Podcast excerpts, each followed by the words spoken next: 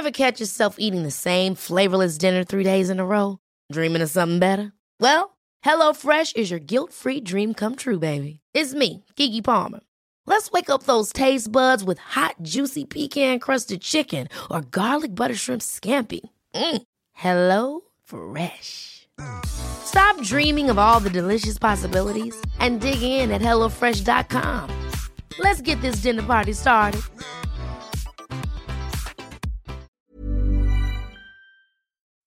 Hola, soy Pedro Duque, vuestro nuevo ministro, y mando un saludo a todos los oyentes de Coffee Break.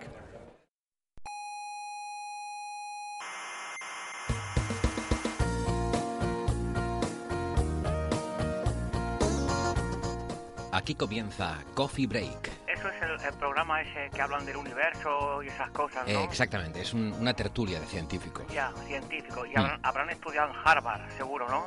Bueno, hay de todo. Ya. Algunos en Canarias, otros en Madrid, en Barcelona Ya, también. y, y- y tendrán muchos másters de, de Bueno, a ver, ya, ya sé ¿no? por dónde va, pero no. Másters, cursos, no, no, créditos. no, no, no, que, ¿eh? que sus títulos son de verdad, ¿eh? con Ah. exámenes, con trabajos.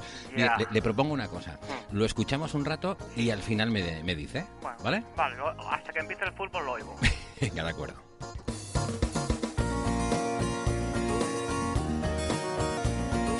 Saludos criaturas cientófilas de la galaxia.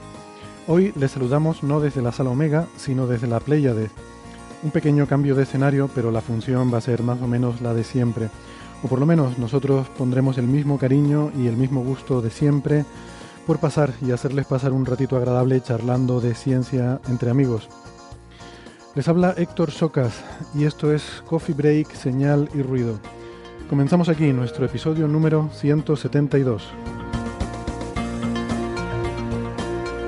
Esta semana hablaremos del superneutrino de Ice Cube, tal como adelantamos la semana pasada, y de una nueva edición de La Maldición de Coffee Break con el anuncio del descubrimiento de 10 nuevas lunas del planeta Júpiter.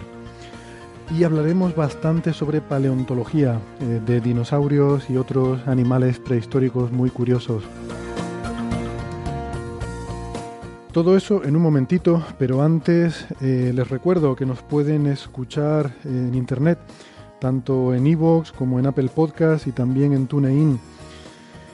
Em, les recomendamos que se suscriban porque así podrán tener el último episodio siempre disponible en su dispositivo móvil y no les cuesta nada.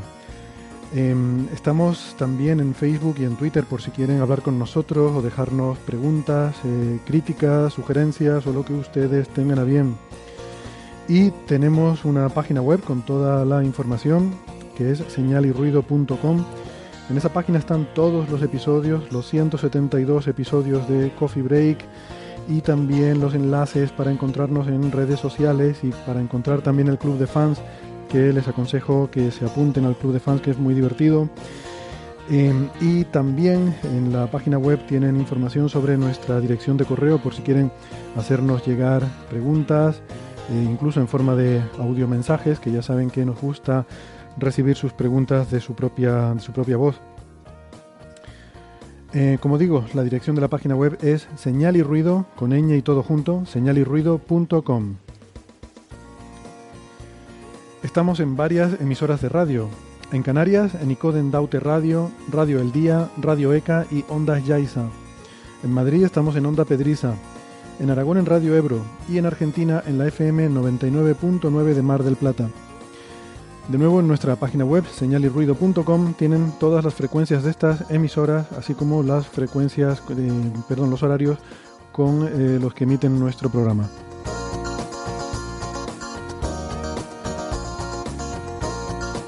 Y hoy, como les decía, cambio de escenario aquí en la sala Pleiades. Eh, tengo conmigo a Carlos Westendorf del Instituto de Astrofísica de Canarias. Hola, Carlos. Hola, ¿qué tal? Y también nos acompaña Bernabé Cedrés, de- profesor de la Universidad Internacional de Valencia. Hola, Bernabé. Hola Héctor, gracias por invitarme, es un gran honor y es un honor que no merezco y créanme que sé lo que digo cuando digo que no me lo merezco. Que sí lo merece, Bernabé. Ay, lo, lo- Dios. lo digo yo. Como- ah, Y en la pantalla tenemos a Alberto Aparici, investigador del Instituto de Física Corpuscular, hoy ahí en la oficina, en el, en el IFIC, eh, y también es quien hace la brújula de la ciencia en Onda Cero. Hola Alberto.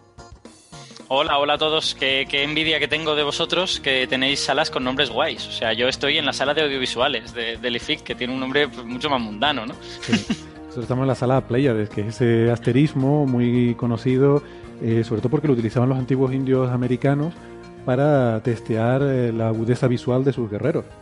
Tenías que mirar, ¿no? Tenías que mirar las Pleiades y ver ahí cuántas estrellas eras capaz de, de- de distinguir a ojo. Eh, es un cúmulo y se- hay muchas estrellitas muy cercanas y... Ah, hay estrellas. ¿Qué? Tienes que verla, tienes que verla con gafas. Yo con gafas veo unas cuantas. Di- Digo yo que se pone a prueba la agudeza visual y también la honestidad de los guerreros. Porque claro, lo mismo llega y te dice... pues, Alguien te chiva, te chiva hay- cuántas son y entonces, claro. Hay 30. Yo de pequeño me acuerdo que veía por lo menos seis. Eh, yo estoy, estoy convencido de que veía seis.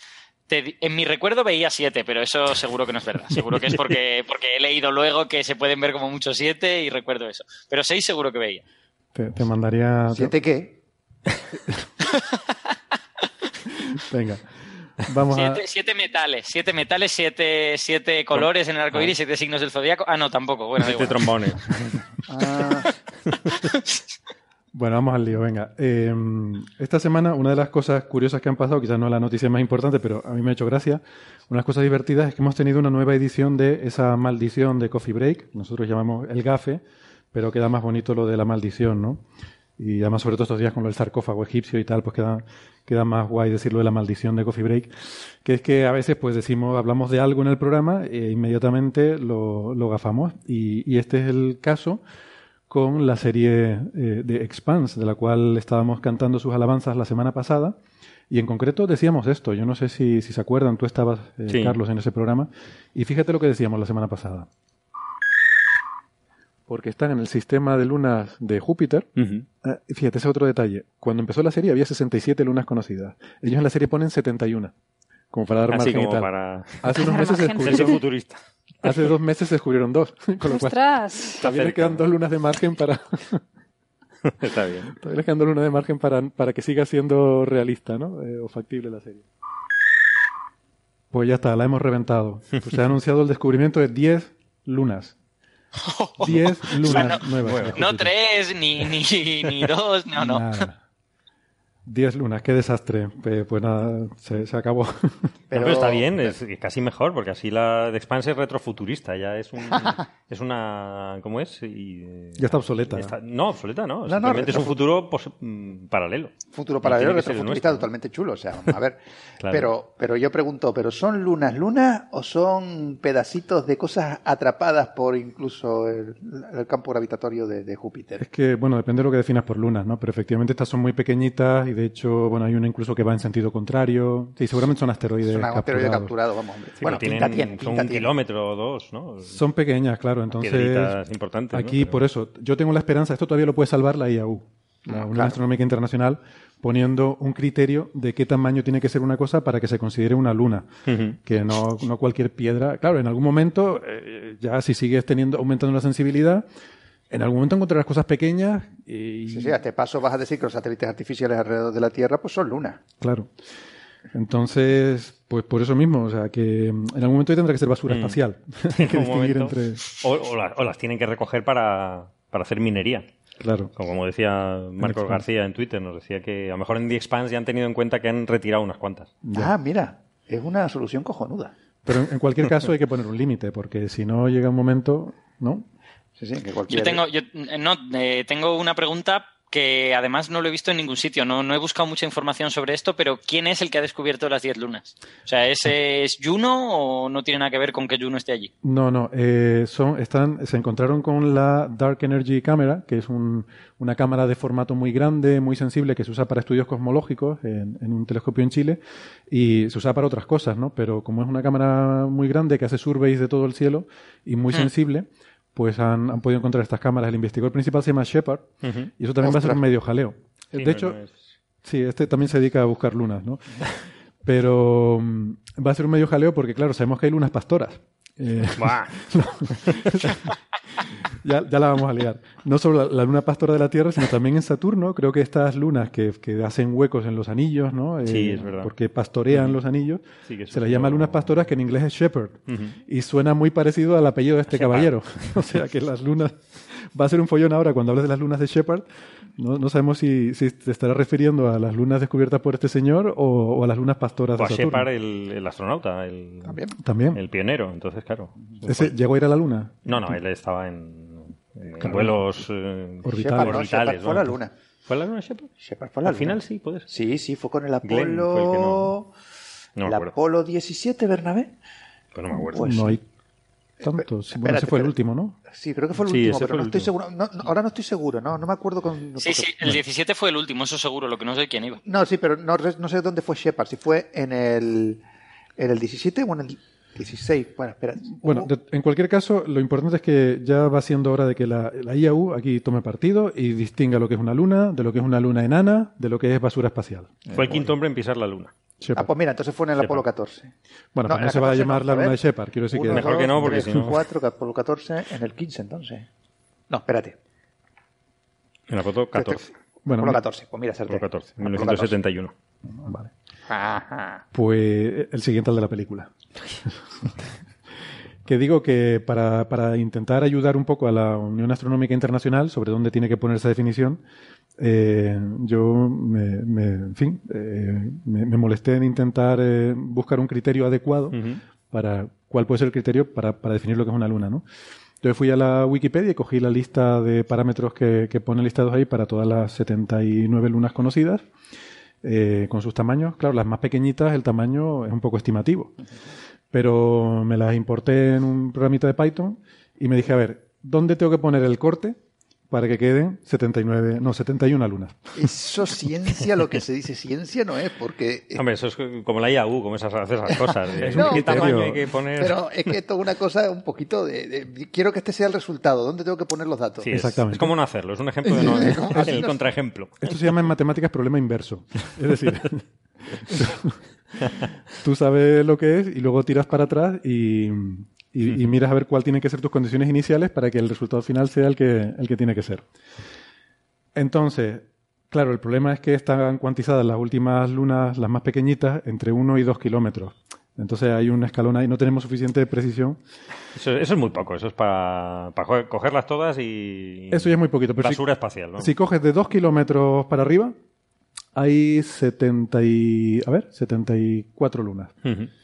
Que está Tampoco. bastante cerquita a la 71 de Expanse. Entonces yo propondría poner ahí el corte en 2 kilómetros. Eh, porque ya si te vas a un kilómetro, entonces ya tienes, ya tienes muchas, y si te vas a más de 2 kilómetros, entonces ya te quedas en 40 y pico. Es que, claro, parece mentira, pero, pero la, en fin, muchas de, de estas lunas pues son menores de 2 kilómetros, y es un poco el fastidio. Total, que la IAU mm, va a tener que hacer una definición que esté en torno a los 2 kilómetros. Exactamente dónde está el corte, habrá que precisarlo un poco más con mejores medidas. No sé yo si el, esa- el criterio será, no sé yo si el criterio será el, el tamaño. A lo mejor probablemente sea eh, la composición o si realmente se formaron cuando se formó Júpiter o si han sido cosas capturadas a Pero posteriori. eso, eso no nos ayuda a resolver el problema de The Expanse. Bernabé, A ver, céntrate. te, a ver, a ver, te explico. Céntrate. Yo como, Necesitamos no, 71 lunas. yo como no veo The Expanse, pues me trae un poquitito igual. Pues muy mal, haces muy mal. Ah, muy mal, sí, claro. Págame la suscripción a Netflix si te parece. Esto lo voy a tener que No, cortar eh, porque de Twitter nos van a matar. No, no veas cómo, no nos, han cómo nos han puesto. de- ¿Por el- recomendar? ¿o qué? No, no, porque Ah. lo que hablamos la semana pasada, que había gente que se quejaba de que no, sí que está bien realista, realista Sí, la, la representación de la gravedad y tal. Bueno, eso lo, lo contamos luego. Yo Eh, creo, yo creo que es muy fácil. Todo consiste en decir que The Expanse representa un futuro con unas naves fantásticas, pero con unos telescopios realmente malos. Y ya está, no pasa nada. No, no te creas, ¿eh? hay secuencias en la serie donde usan telescopios para ver cosas bastante, bastante difíciles de ver. Así que, bueno, venga, ¿qué, qué les parece entonces si nos dejamos ya de la, la chorrada esta y vamos con, con los temas importantes?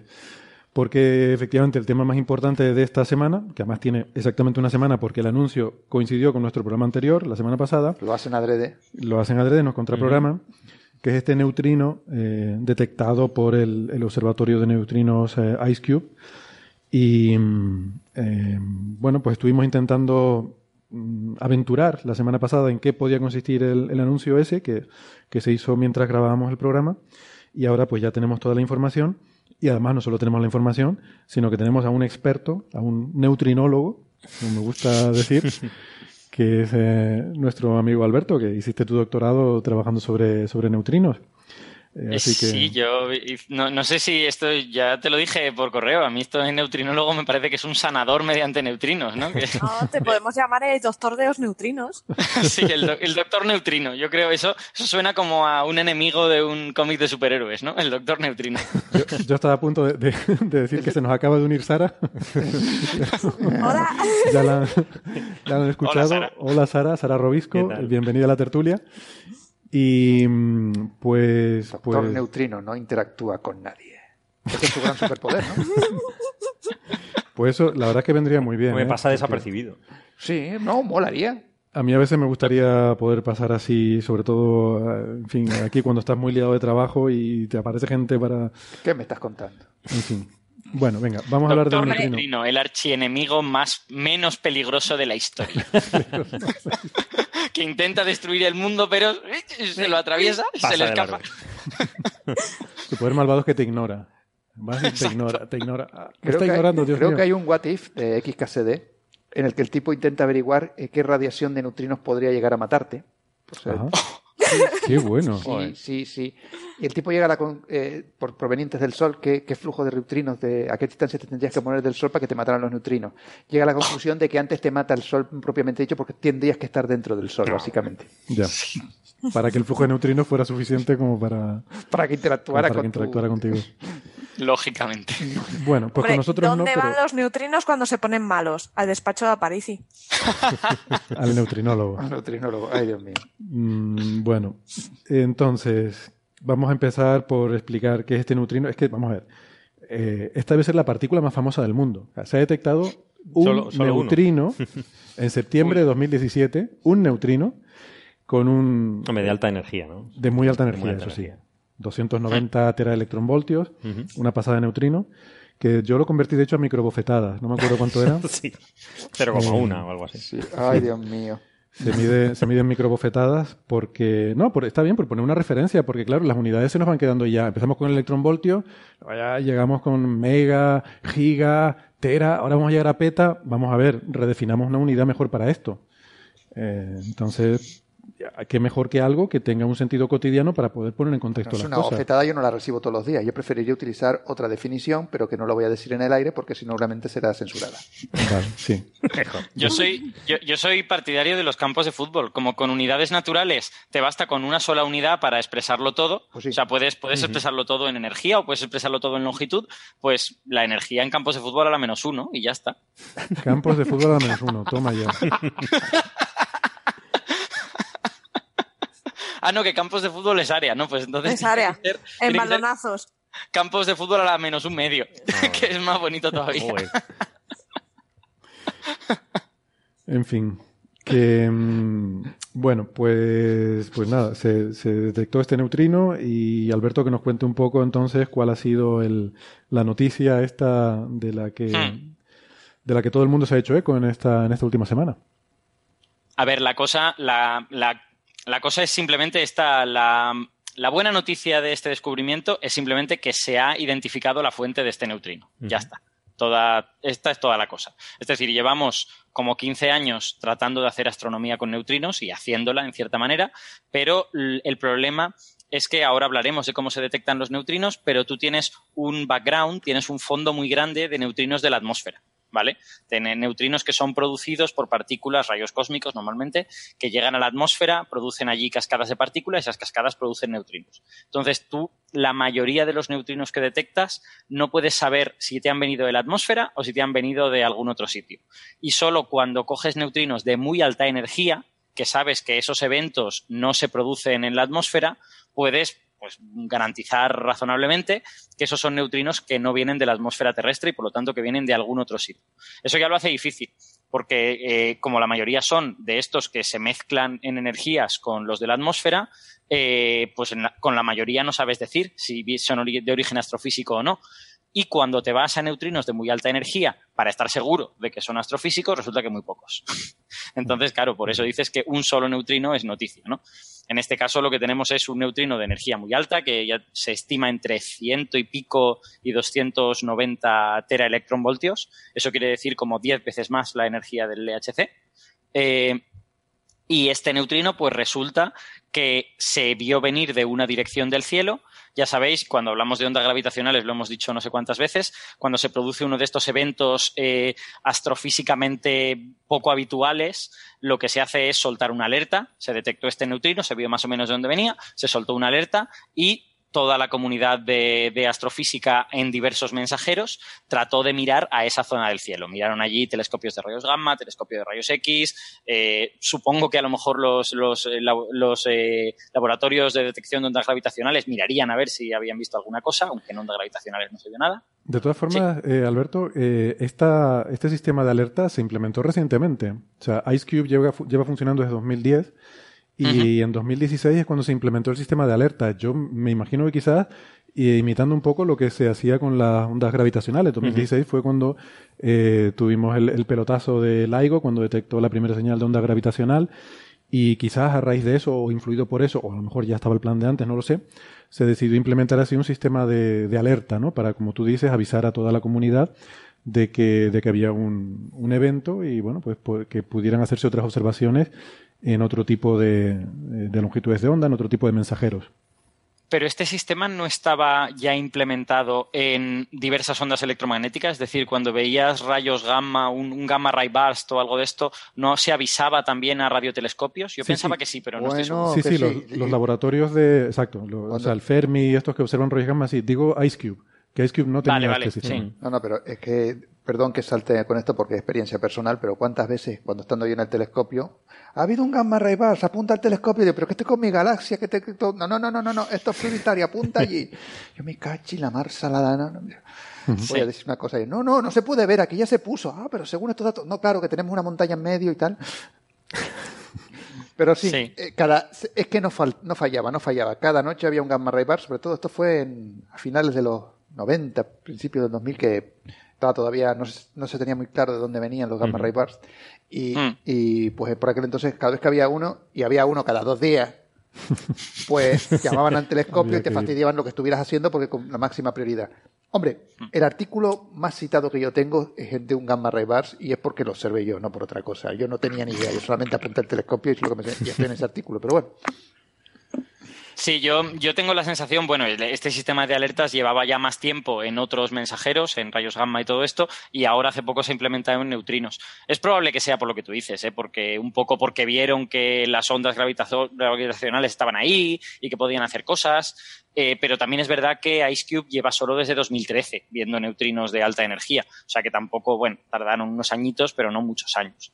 Mm. Eh, bueno, en cualquier caso, que nada, que cuando detectaron este neutrino, que fue el 22 de septiembre del año pasado, de 2017, pues soltaron esta alerta y los eh, diversos telescopios de rayos gamma y de rayos X vieron que estaban viendo una fuente que más o menos coincidía con donde estaba este neutrino y encima era una fuente identificada, era una fuente que ya conocían, que es esta galaxia llamada, a ver que lo diga bien, TXS 0506 más 056.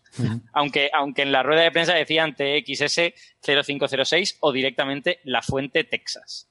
Porque el TXS creo que es porque hay un telescopio, eh, porque la descubrió un telescopio que me parece que está en Texas o algo, o algo por el estilo.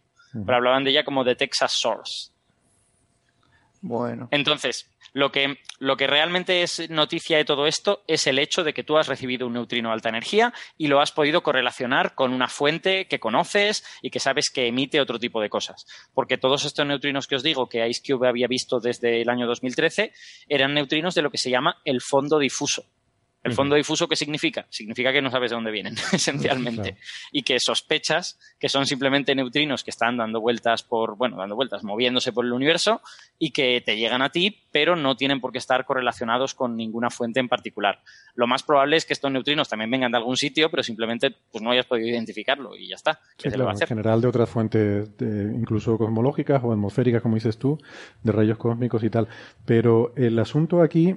Eh, O sea, efectivamente, ¿no? Tenemos esa detección multimensajero, IceCube detectó el neutrino, se envía la alerta, inmediatamente, sobre todo Fermilat, el, que es un laboratorio espacial de rayos gamma, eh, Swift también, que es un laboratorio de rayos X, eh, y los Magic. telescopios Magic aquí en La Palma. eh, de hecho, quizás deberíamos mencionar a nuestros colegas aquí en nuestros observatorios que, que aparecen en el paper, porque aparecen los telescopios, aparte de los Magic, que son los de, los de rayos gamma, eh, también está el telescopio Liverpool y el telescopio Captain de aquí de- de- del Observatorio de La Palma en Canarias.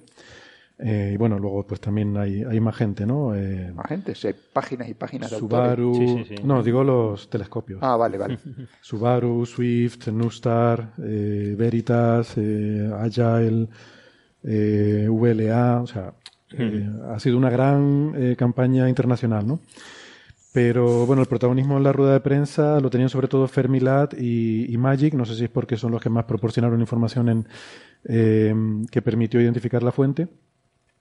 El asunto de, de todo esto es que a mí lo que me sorprende un poco es que, bueno, esto que se anunció y lo que ha salido en estos papers, en realidad ya era conocido.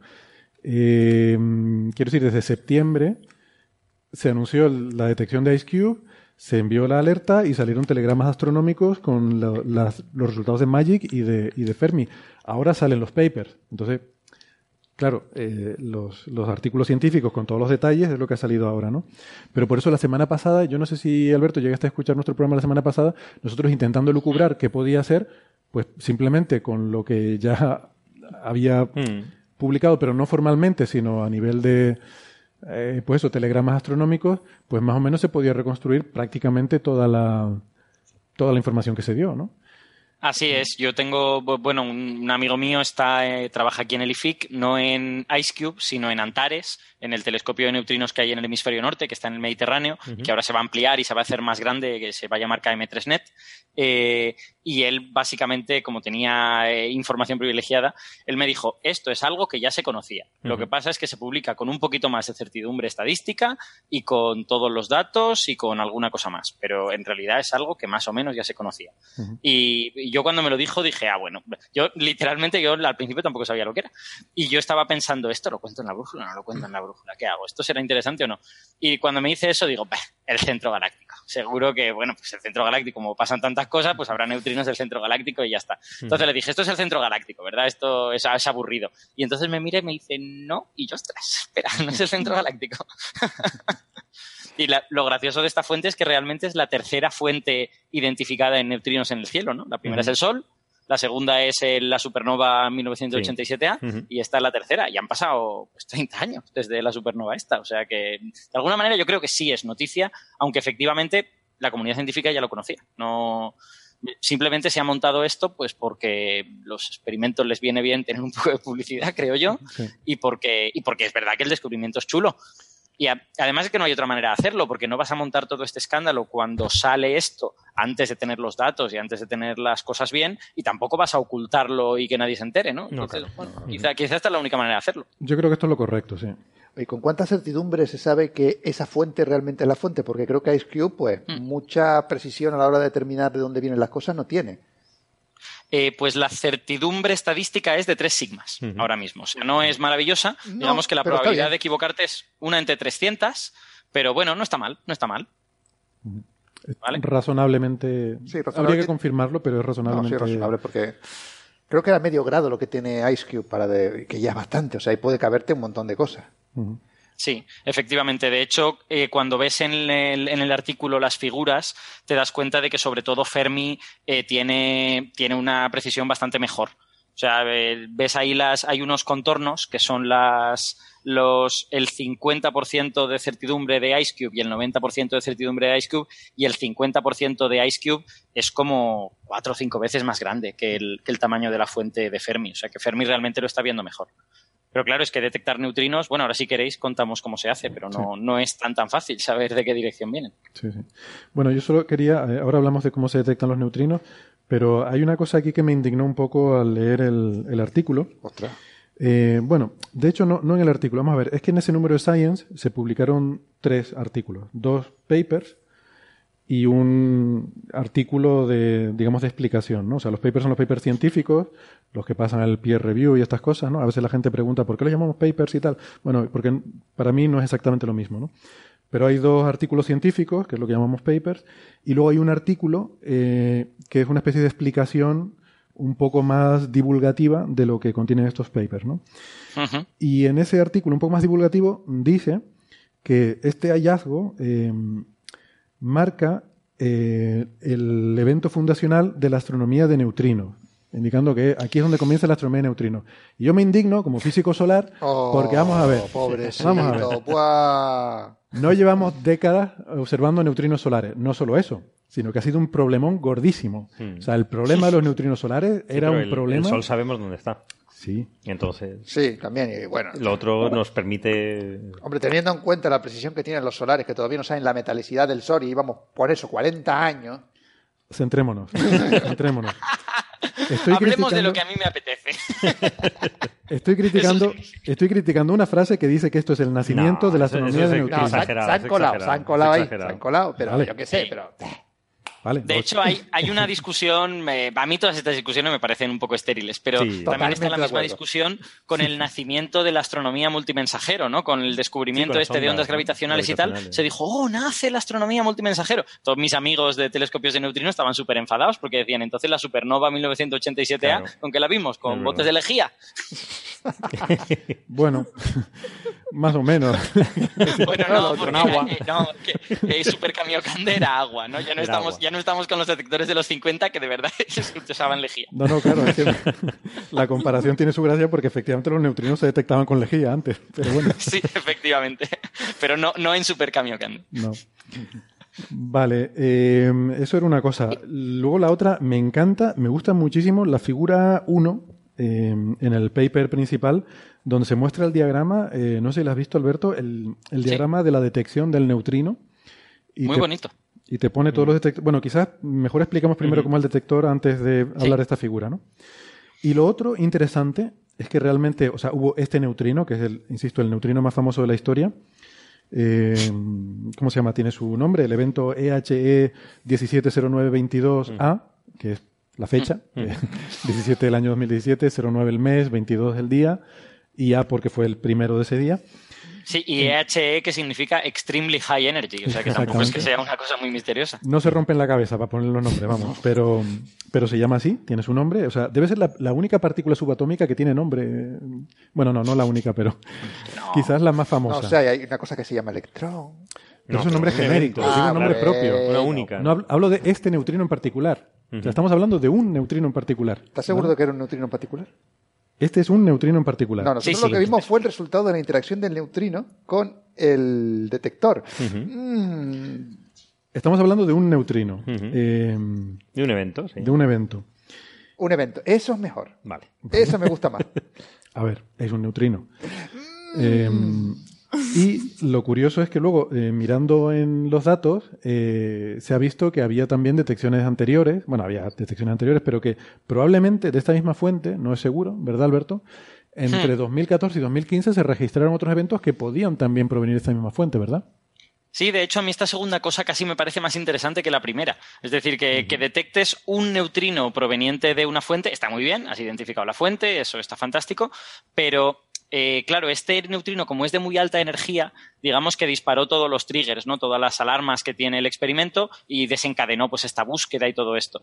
Pero una vez sabes, esta fuente puede emitir neutrinos, lo que, hace, lo que hicieron fue ir a los datos antiguos de los últimos años y ver si en esa zona del cielo en concreto, porque normalmente las búsquedas no se hacen para una zona del cielo en concreto, sino que en los telescopios están, el telescopio de neutrinos mira a todo el cielo a la vez y tú no tienes tiempo de atender a todos los neutrinos que te llegan. Entonces lo que hicieron fue mirar si en esa zona del cielo en concreto, eh, durante un episodio de actividad de esta fuente, bueno, la, la fuente no hemos contado lo que es, pero es un, es un blazar, ¿vale? Es, una, es una galaxia con núcleo activo, una especie de cuásar eh, que está a 4.000 y pico, 4.500 creo, millones de años luz. Eh, lo que pasa es que con la, con la peculiaridad de que la galaxia está, eh, digamos, la vemos plana, lo cual quiere decir que como lo que brilla es el núcleo, que es un agujero negro central que está acretando materia, y el disco de acreción es paralelo a la galaxia y salen dos chorros por el perpendicularmente al disco, pues como la galaxia la estamos viendo en plano, el chorro nos está duchando con, partículas continuamente. Y este, este tipo de objeto, que se llamaban antes pues objetos BL Lacertae o también creo que galaxias muy luminosas en el óptico o algo así, no, no recuerdo, pues ahora se, a esos dos tipos de objetos se les conoce como blázares en, en, en, global, ¿no? Entonces, este tipo, este tipo de objeto como se supone que lo que están sucediendo es procesos muy violentos en el núcleo cuando acreta la materia al agujero negro, explicas por qué está produciendo tanto rayos gamma como neutrinos. Entonces, tú vuelves a los datos antiguos y dices, vale, voy a ver si en esta zona del cielo he visto más neutrinos de los que debería. Entonces se fueron a unos datos del año 2014 durante un episodio de actividad de este núcleo activo de la galaxia, un episodio en el que sabemos que estuvo emitiendo rayos gamma y estuvo emitiendo otras cosas también. dijeron, bueno, a ver si resulta que también emitió neutrinos. Y al repasar los datos se dieron cuenta de que en cinco meses tenían un exceso de 13 neutrinos que tampoco es que esto sea maravilloso, ¿no? Pero bueno, por lo menos eh, hay una certidumbre estadística de que alguno de los neutrinos que detectaron a lo largo de esos cinco meses viniendo de esa dirección debía de provenir de este blazar. Problema, no sabemos cuál. O sea, solo sabemos que tenemos un exceso de neutrinos, pero no podemos decir es este, es este y es este. Lo que nos gustaría es en un momento dado tener unas, o bien una señal suficientemente grande o bien una manera de limpiar los datos de manera que tú pudieses identificar cuáles son los neutrinos que vienen de la fuente y poder hacer un espectro de neutrinos. sería fantástico, ¿no? Ver cuántos neutrinos de esta energía vienen, cuántos neutrinos de esta otra, cuántos neutrinos de esta otra. Porque si tuvieras eso, tú podrías tener información sobre los procesos que están produciendo neutrinos en, esa, en ese núcleo activo de galaxias. sería maravilloso. Eso es a lo que se aspira eh, en un momento dado, pero que probablemente no será con esta generación de, experimentos porque no son suficientemente grandes. Hombre, ya habría que explicar también que no es que nos haya llegado un neutrino, es que hemos detectado uno de toda la cantidad de burradas de neutrinos que tiene que estar enviando eso y que nos ha llegado. Efectivamente, los neutrinos interaccionan muy poco, esto no, lo hemos dicho, yo ya claro, yo lo tengo hardwired en mi cabeza, los neutrinos interaccionan muy poquito y a estas energías se calcula que encuentras uno de cada un millón de los que te llegan. O sea, encuentras poquitos, poquitos. Yo me cogí unos numeritos que daban en el paper del flujo total de neutrinos que, producía esta fuente y me calculé que por cada metro cuadrado de la Tierra deberían pasar entre 1 y 4 cada año de neutrinos de esta fuente. Que no está mal, teniendo en cuenta que es una galaxia que está extremadamente lejos, pero bueno, lo que pasa es que de eso solo detectas uno entre un millón, porque el resto te atraviesan, ¿no? Nosotros somos como transparentes para los neutrinos y solo uno de muchísimos choca con alguna parte de, la Tierra o de nosotros. Sí, en general los neutrinos pueden atravesar toda la Tierra sin darse cuenta de que, de que hay nada, ¿no? Son fantasmagóricos. Y eso nos viene muy bien a la hora de diseñar experimentos para detectarlos, que vamos a explicar ya cómo, funciona este, este, telescopio de neutrinos. Los físicos de partículas siempre, cuando hablamos de telescopios de neutrinos, siempre decimos, bueno, vosotros qué os imagináis como un telescopio. La gente nos dice, bueno, pues un tubo, tendrá una lente o un espejo y un ocular para mirar. Bueno, un telescopio de neutrinos no se parece en nada a eso, ¿no? Un telescopio de neutrinos como estos son partículas. Y un astronómico tampoco. es verdad, la, verdad es que sí. Solo el telescopio que, te compras cuando eres amateur se parece a eso, ¿no? Esto, como, como, son partículas que atraviesan la materia como si no estuviera, pues tú le pones ahí un tubo para recoger neutrinos y ya te puedes esperar porque no, no vas a recoger ninguno. Entonces, ¿qué es lo que necesitas? Necesitas una cantidad de materia muy grande. Básicamente tú lo que haces es ponerle un blanco. Le pones algo muy grande contra lo que los neutrinos puedan chocar. Y tú esperas que cuando los neutrinos choquen, se conviertan en una partícula cargada. Los neutrinos solo pueden interaccionar mediante la interacción débil, que es una interacción que viene mediada por dos partículas. Uno es el bosón Z, que es una partícula cargada, y en el, bueno, dice, Bernabé que tres, es verdad, técnicamente tiene razón. Eh, uno es el bosón Z, que es una partícula neutra, ¿vale? De hecho, se parece mucho a un fotón, pero con una masa muy grande. Los fotones no tienen masa y el bosón Z sí. Y luego los otros dos son el W más y el W menos, son partículas cargadas. Entonces, cuando el neutrino interacciona con el Z, mm, simplemente el neutrino transfiere energía a un núcleo o a un electrón y se vuelve con menos energía o con más o con la que sea. Mientras que cuando interacciona mediante un W, el neutrino se transmuta. Cede parte de su carga y se convierte en, en un leptón cargado, o bien en un electrón, o bien en un positrón, o bien en un muón, un antimuón, algo de este estilo. Entonces, cuando eso ocurre, tú tienes la oportunidad de verlo. También se les puede ver cuando interaccionan mediante partículas neutras como el Z, pero es un poco más difícil. Y en los telescopios de neutrinos, que yo sepa, solo se usan las interacciones cargadas. ¿Por qué? Porque tú lo que buscas es que llegue un neutrino, se convierta en una partícula cargada y empiece a atravesar todo el material que tú has puesto en el detector y tú lo puedas ver porque cuando una partícula cargada atraviesa un material a una velocidad muy alta, y en concreto más rápido que la luz dentro de ese mismo material, pues emite un- una especie de cono de luz que básicamente es una onda de choque, es como cuando un avión rompe la barrera del sonido, pues aquí esta partícula está rompiendo la barrera de la luz, pero dentro de ese material, que eso no está prohibido. Lo que está prohibido es moverte más rápido que la luz en el vacío, pero más rápido que la luz en el agua o en el hielo, eso se puede hacer. Entonces, tú básicamente necesitas grandes cantidades de materia y necesitas que esa materia sea transparente a la luz, porque si no, no vas a ver nada. Le podrías poner una montaña y efectivamente el neutrino interaccionaría en la montaña y tú no te enterarías de nada. verías nada, claro. O sea es que, que- al final, eh, al, o sea, al final lo único que podemos detectar, eh, básicamente, son fotones. Y esto es válido para la astronomía, para los neutrinos, para el LHC. O sea, todas estas cosas, al final tú tienes que convertir. Lo que sea que tú quieres medir, lo quieres convertir en fotones. Y poner una cámara que pueda ver fotones, ¿no? Sí. Y entonces la, se la trata gente a de mejor se podría... Sí. Perdona, perdona. No, bueno, eh, simplemente por terminar, que lo que intentas es aprovechar que esas interacciones terminan produciendo fotones, en este caso por la radiación Cherenkov del movimiento en el, en el medio, y podemos hacer la analogía, por ejemplo, con los telescopios MAGIC, que son telescopios que pretenden observar rayos gamma y rayos cósmicos, que lo que hacen es que observan el cielo y cuando llega un rayo de estos de muy alta energía, choca con la atmósfera y produce una cascada de partículas que, de nuevo, se mueven más rápido que la luz en, el- en la atmósfera, generan radiación Cherenkov ultravioleta y esa radiación ultravioleta es la que el telescopio detecta. Lo que pasa es que tienes que tener una velocidad mm, altísima porque son flashes súper débiles. Nosotros no podemos verlo, primero porque nuestro ojo no es sensible al ultravioleta y segundo porque tendríamos que ver, pues no sé, creo que es con eh, menos de milésimas de segundo. Creo que casi al nivel de millonésima de segundo. Pero si pudiéramos verlo y miráramos al cielo, veríamos flashes, veríamos destellos de luz ultravioleta en el cielo, eh, brevísimos, que son esta radiación Cherenkov de las partículas al, al frenarse en la atmósfera, ¿no? Y yo imagino De hecho, que... Magic, Magic explota el- la misma idea que los telescopios de neutrinos. Es decir, eh, Magic busca rayos gamma que son muy energéticos, por lo tanto llegan muy pocos. Y si tú colocas un detector pequeñín, la probabilidad de que un rayo gamma atraviese ese detector pequeñín es muy pequeña. Fermilat, se- no sé cómo de grande es, pero no creo que sea más grande de un metro por un metro. Es un satélite que está ahí arriba y que tiene unos detectores de, no sé, que son de cloruro de sodio o de, o de yoduro de sodio, no estoy seguro. Bueno, son unos detectores de, de un material y si pasa un rayo gamma por ahí lo detectan. Pero Magic no quiere eso. Magic lo que quiere es rayos gamma de ultra alta energía. De esos llegan muy poquitos y por lo tanto necesita algo muy grande para asegurarse de que los que lleguen por donde lleguen los vaya a ver. ¿Y qué usa? El aire.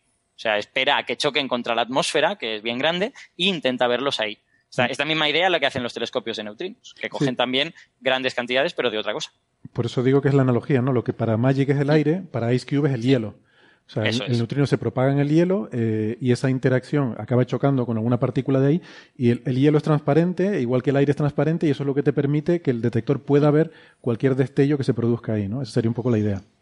Exacto, telescopios de neutrinos se han hecho tanto en el hielo como en la Antártida, como en el mar, como Antares eh, y KM3net, que está- van a estar en el Mediterráneo. Se han hecho también en lagos, está Baikal en Rusia. Lo que pasa es que Baikal ahora mismo tecnológicamente se ha quedado un poquito atrás. Además, tenían problemas con que el agua del Baikal es muy turbia.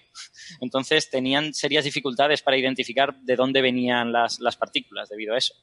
Eh, y bueno, si la gente se pregunta, ¿y por qué no los hacemos en cristal? ¿Por qué no cogemos un- un trozo muy grande de vidrio, ¿no? O algo así. Pues es que haría falta un trozo de decenas o de cientos de metros de, de tamaño y claro, eso sería, bueno, yo creo imposible. ¿no? Se iba a decir increíblemente caro, pero no, ni eso. O sea, directamente imposible, ¿no? Claro, Ice Cube es un kilómetro. Cúbico. Un Claro. kilómetro cúbico, sí, sí.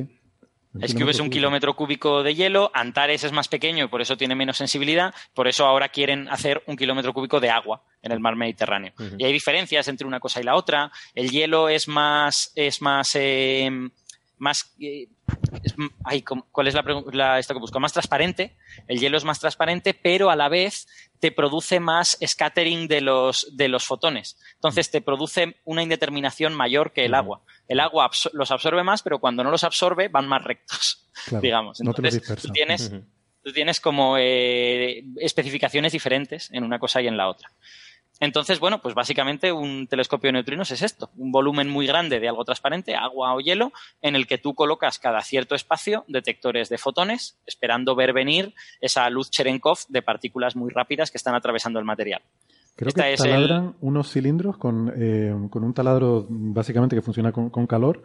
Eh. Taladran unos cilindros muy profundos, bueno, un kilómetro de profundo, más de un kilómetro de profundo, y ahí van Sí. colocando los detectores, ¿no? Eh, metidos dentro de esos cilindros, y eso lo van haciendo en diferentes puntos y hacen toda una, una red tridimensional de eh, detectores, pues separados, no sé, una cierta distancia unos de otros, la suficiente como para que pueda interactuar ahí un neutrino y que tú puedas verlo desde un detector eh, en el espacio ese intermedio entre un detector y otro, ¿no?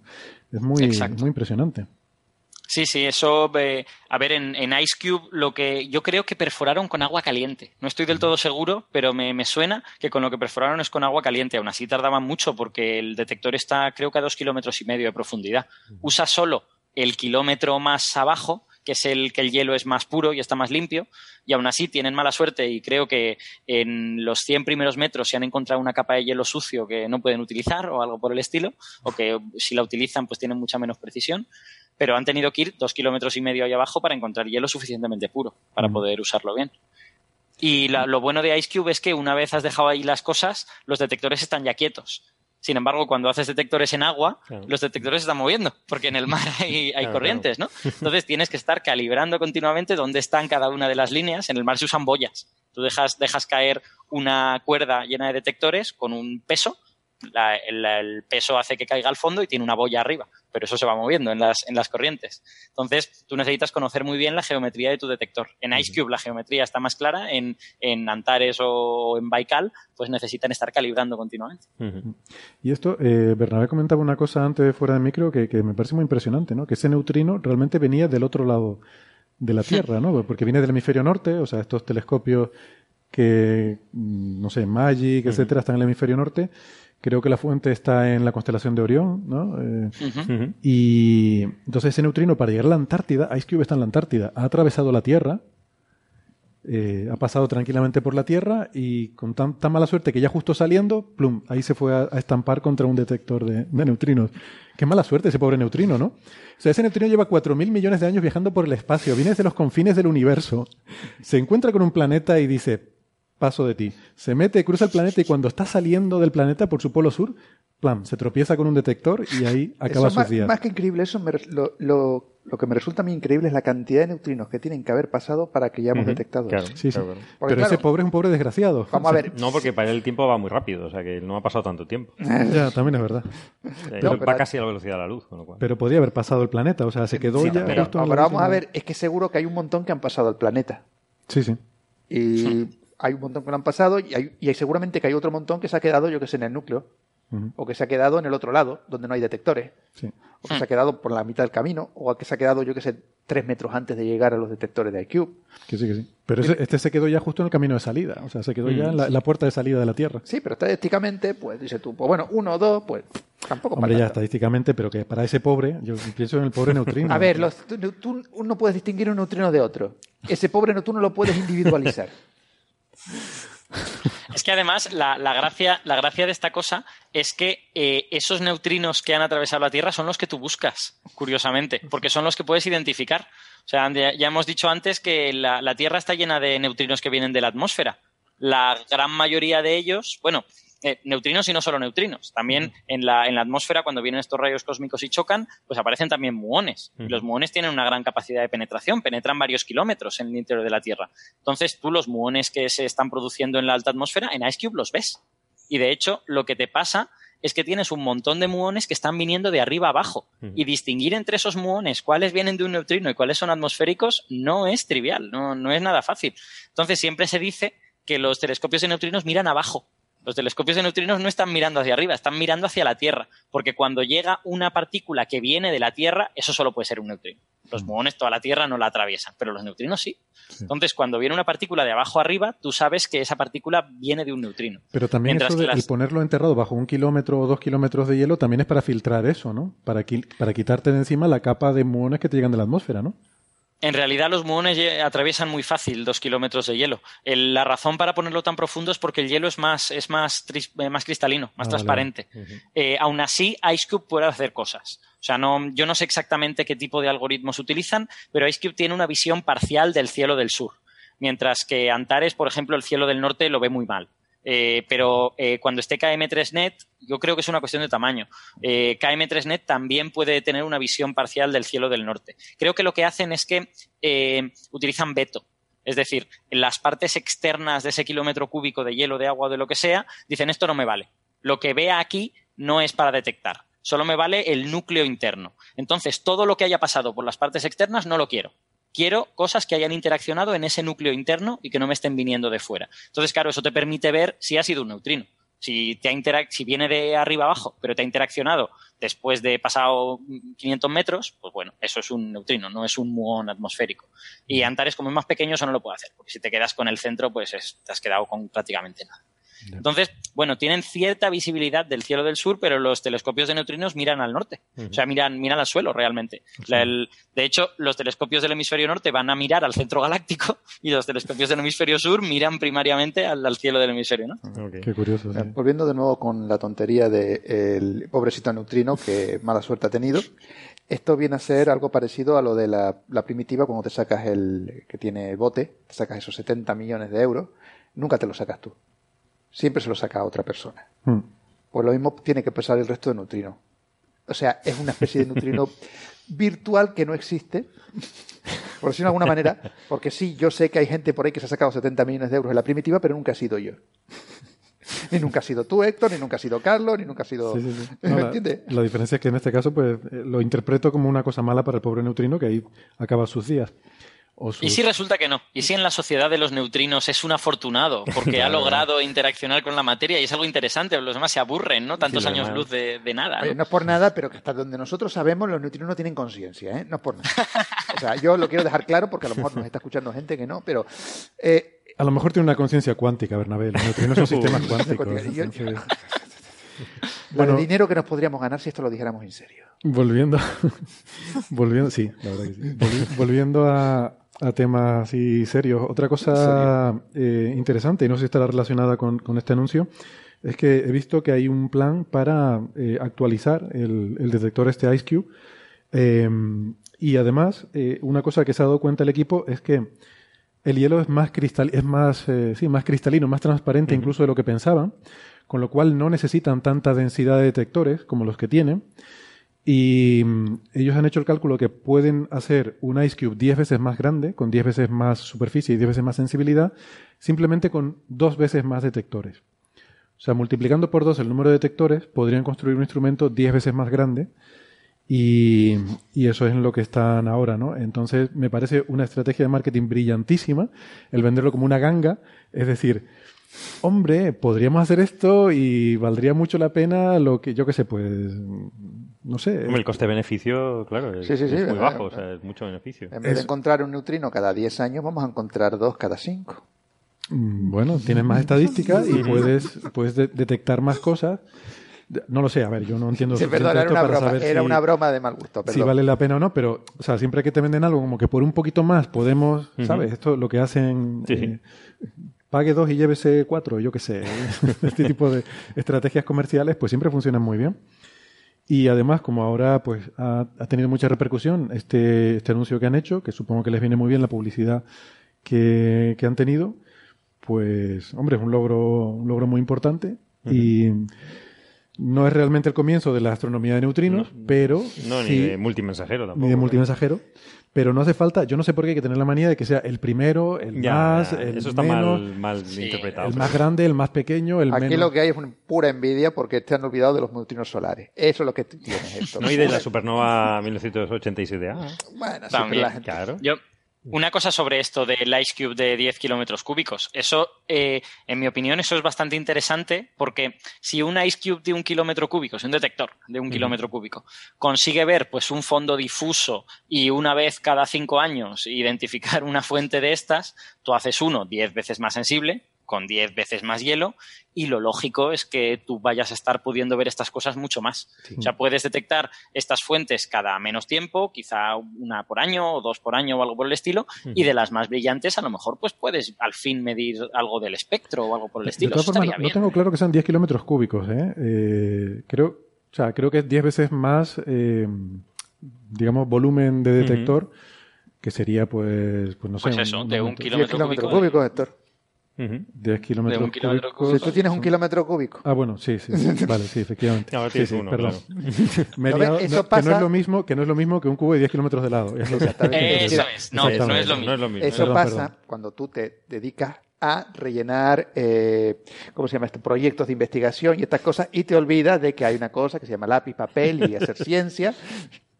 Claro, ¿qué pasa? Vale, de acuerdo que tienes plaza fija y puedes dedicarte, pues no sé, a ver pasar el tiempo, pero Mi madre. Qué fea la envidia. ¿Qué cosas has de aguantar? Pero lo echamos de Hay menos que- cuando no está. hay que imagino. quererlo. Es así. Lo han ¿Qué le va a dibujado así. ¿Qué le va a hacer? Hay que quererlo. hay que quererlo, sí, sí. Tienes Y que yo quería, yo comentaros una, Sí, yo, sí. yo quería comentaros una cosa más de esto, eh, que es que en algunos sitios se han visto titulares, bueno, incluso en notas de prensa científicas, ¿eh? no digo solo periódicos, titulares del tipo eh, se descubre el origen de ra- rayos cósmicos gracias al sí, neutrino de Ice Cube.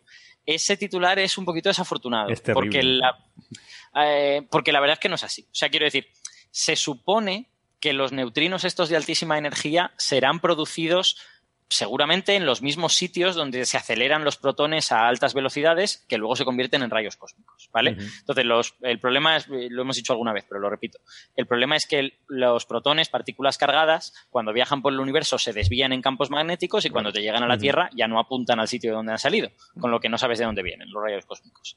Y se supone que los neutrinos, como se producen en los mismos sitios, porque los procesos de aceleración de protones hacen que interaccionen con el medio, incluso con el fondo cósmico de microondas, y produzcan piones, que son unas partículas hechas con un quark y un antiquark.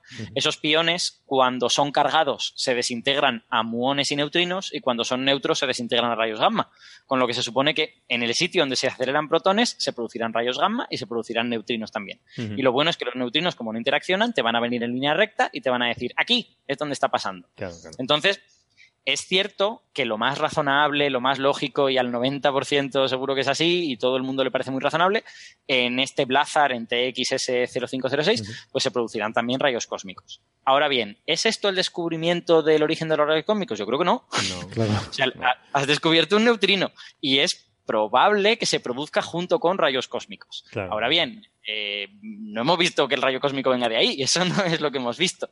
Y seguro que cuando se estudien más estas fuentes se podrán mejorar los modelos que tenemos de formación de rayos cósmicos y de aceleración de partículas en jets. En, al- en estos núcleos activos de galaxia y eso ayudará a entender cómo se producen los rayos cósmicos, pero, pero yo no creo que esto sea el descubrimiento del origen de los rayos No, cósmicos. y además hay, que- hay otras fuentes, ¿no? De rayos cósmicos que- Claro. que, no tienen neutrinos. O sea que. Claro, exacto. O sea, es, tú cuando ves, cuando se producen rayos cósmicos, es posible que se produzcan neutrinos. Ahora podrías No estar sé. viendo neutrinos y que no proviniesen de rayos cósmicos. Eso también podría claro, ser. claro, claro.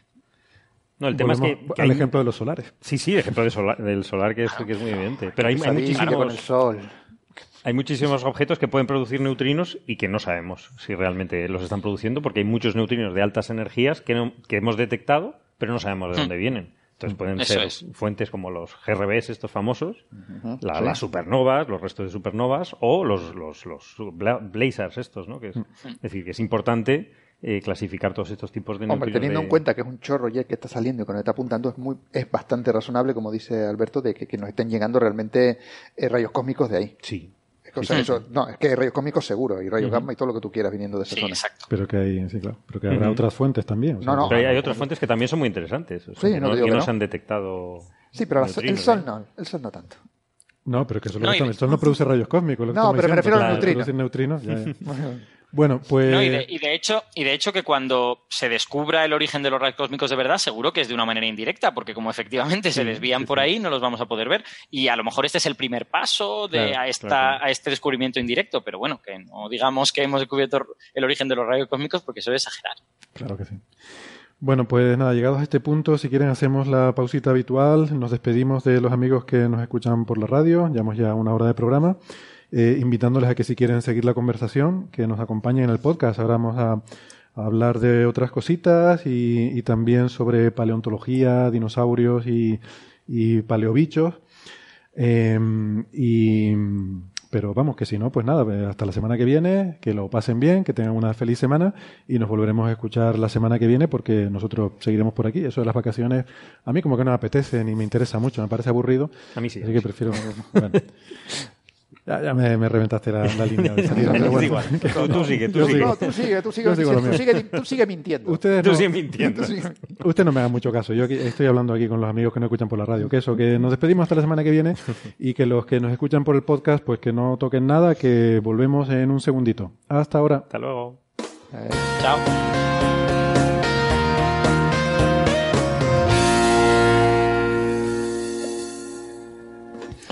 Bienvenidos de vuelta, gracias por seguir acompañándonos. Vamos a traer ahora otros temas interesantes en el programa. Antes me gustaría pasar a una sección que siempre nos resulta divertida porque es la sección en la que podemos interactuar con eh, las amigas que nos eh, escuchan. Aquí comienza Señales, Señales, señales de los oyentes. de los oyentes, de los oyentes, de los oyentes.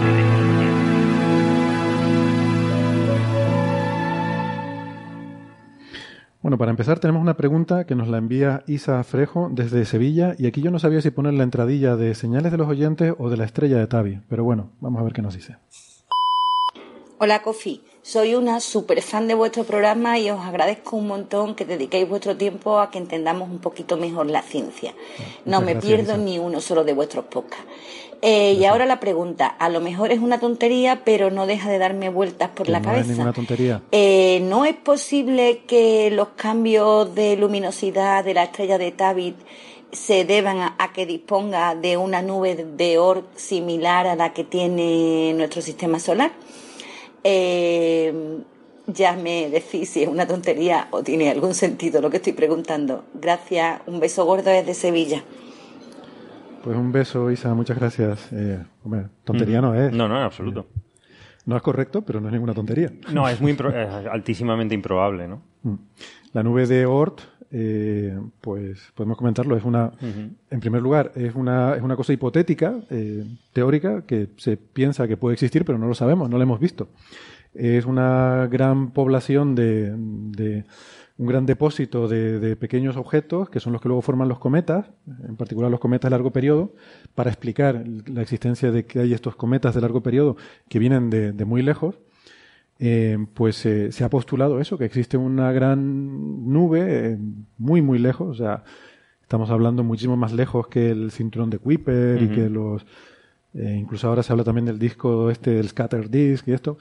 Pues la nube de Oort estaría, no sé si Está cientos de veces más lejos. Mil, eh, a partir de mil unidades astronómicas, con la distancia de la Tierra al Sol, ¿no? Y serían pequeños cuerpos eh, helados que son los que luego darían lugar a estos cometas. Eh, de hecho, es, es tan poco densa que ni siquiera la vemos, la nuestra. O sea, nosotros cuando miramos al Mm. espacio no vemos esos cuerpos porque serían cometas muy chiquititos, tan lejos, a tanta distancia, no los veríamos. ¿no? Y lo que oscurece la estrella de Tabi, pues tiene que ser algo grande. Y cerca. Y cerca de la una- estrella. Una o dos unidades eh, astronómicas. Y luego la estrella de Tevis es más grande que el Sol. Con lo cual la nube, su pro- supuesta nube de Oort, estaría incluso más lejos todavía. Con lo cual el efecto sería menor. Y luego otro efecto añadido es que la- se supone que uno de los modelos de creación de la nube de Oort es nuestra disposición planetaria. O sea, los, los gigantes gaseosos del sistema solar son posiblemente parte del origen de la nube de Oort, que se postula, no se sabe, se había creado más cerca y luego se había alejado más. Entonces, eh, detectar esto en otra estrella que no tiene planetas mm, eh, lo pone muy complicado, vamos. Mm. Pues, ah, y aparte ya sabemos que es polvo, ¿no? También por esa, por la- polvo, el tamaño es muy por el cromatismo de la Claro, absorción, claro, ¿no? claro, Entonces, em, o sea, tiene que ser algo que tapa, que sea muy grande. Recordemos que se observaron con Kepler dips del 15 y el 20% y que Júpiter taparía un 1% del Sol. O sea, tiene que ser algo muy grande y además es algo que no tapa totalmente, sino que de lo hace de forma cromática, es decir, que deja pasar longitudes de onda unas más que Sí. otras, por tanto... Pues, es un eso. polvito y además muy fino, es un- mucha cantidad, es lo que quieres decir con muy grande, pero muy fino. Sí, tiene que ser muy grande en el sentido de que Una nube cubre una nube, una nube muy grande, pero, hecha de, polvillo muy de fino. polvito sí. muy fino, porque, y además que Yo creo que hay un montón de calima. En esa calima, estrella pero total. mismo. Ah, Es es como cuando hay polvo sahariano aquí. Vale. Pues, pues eso.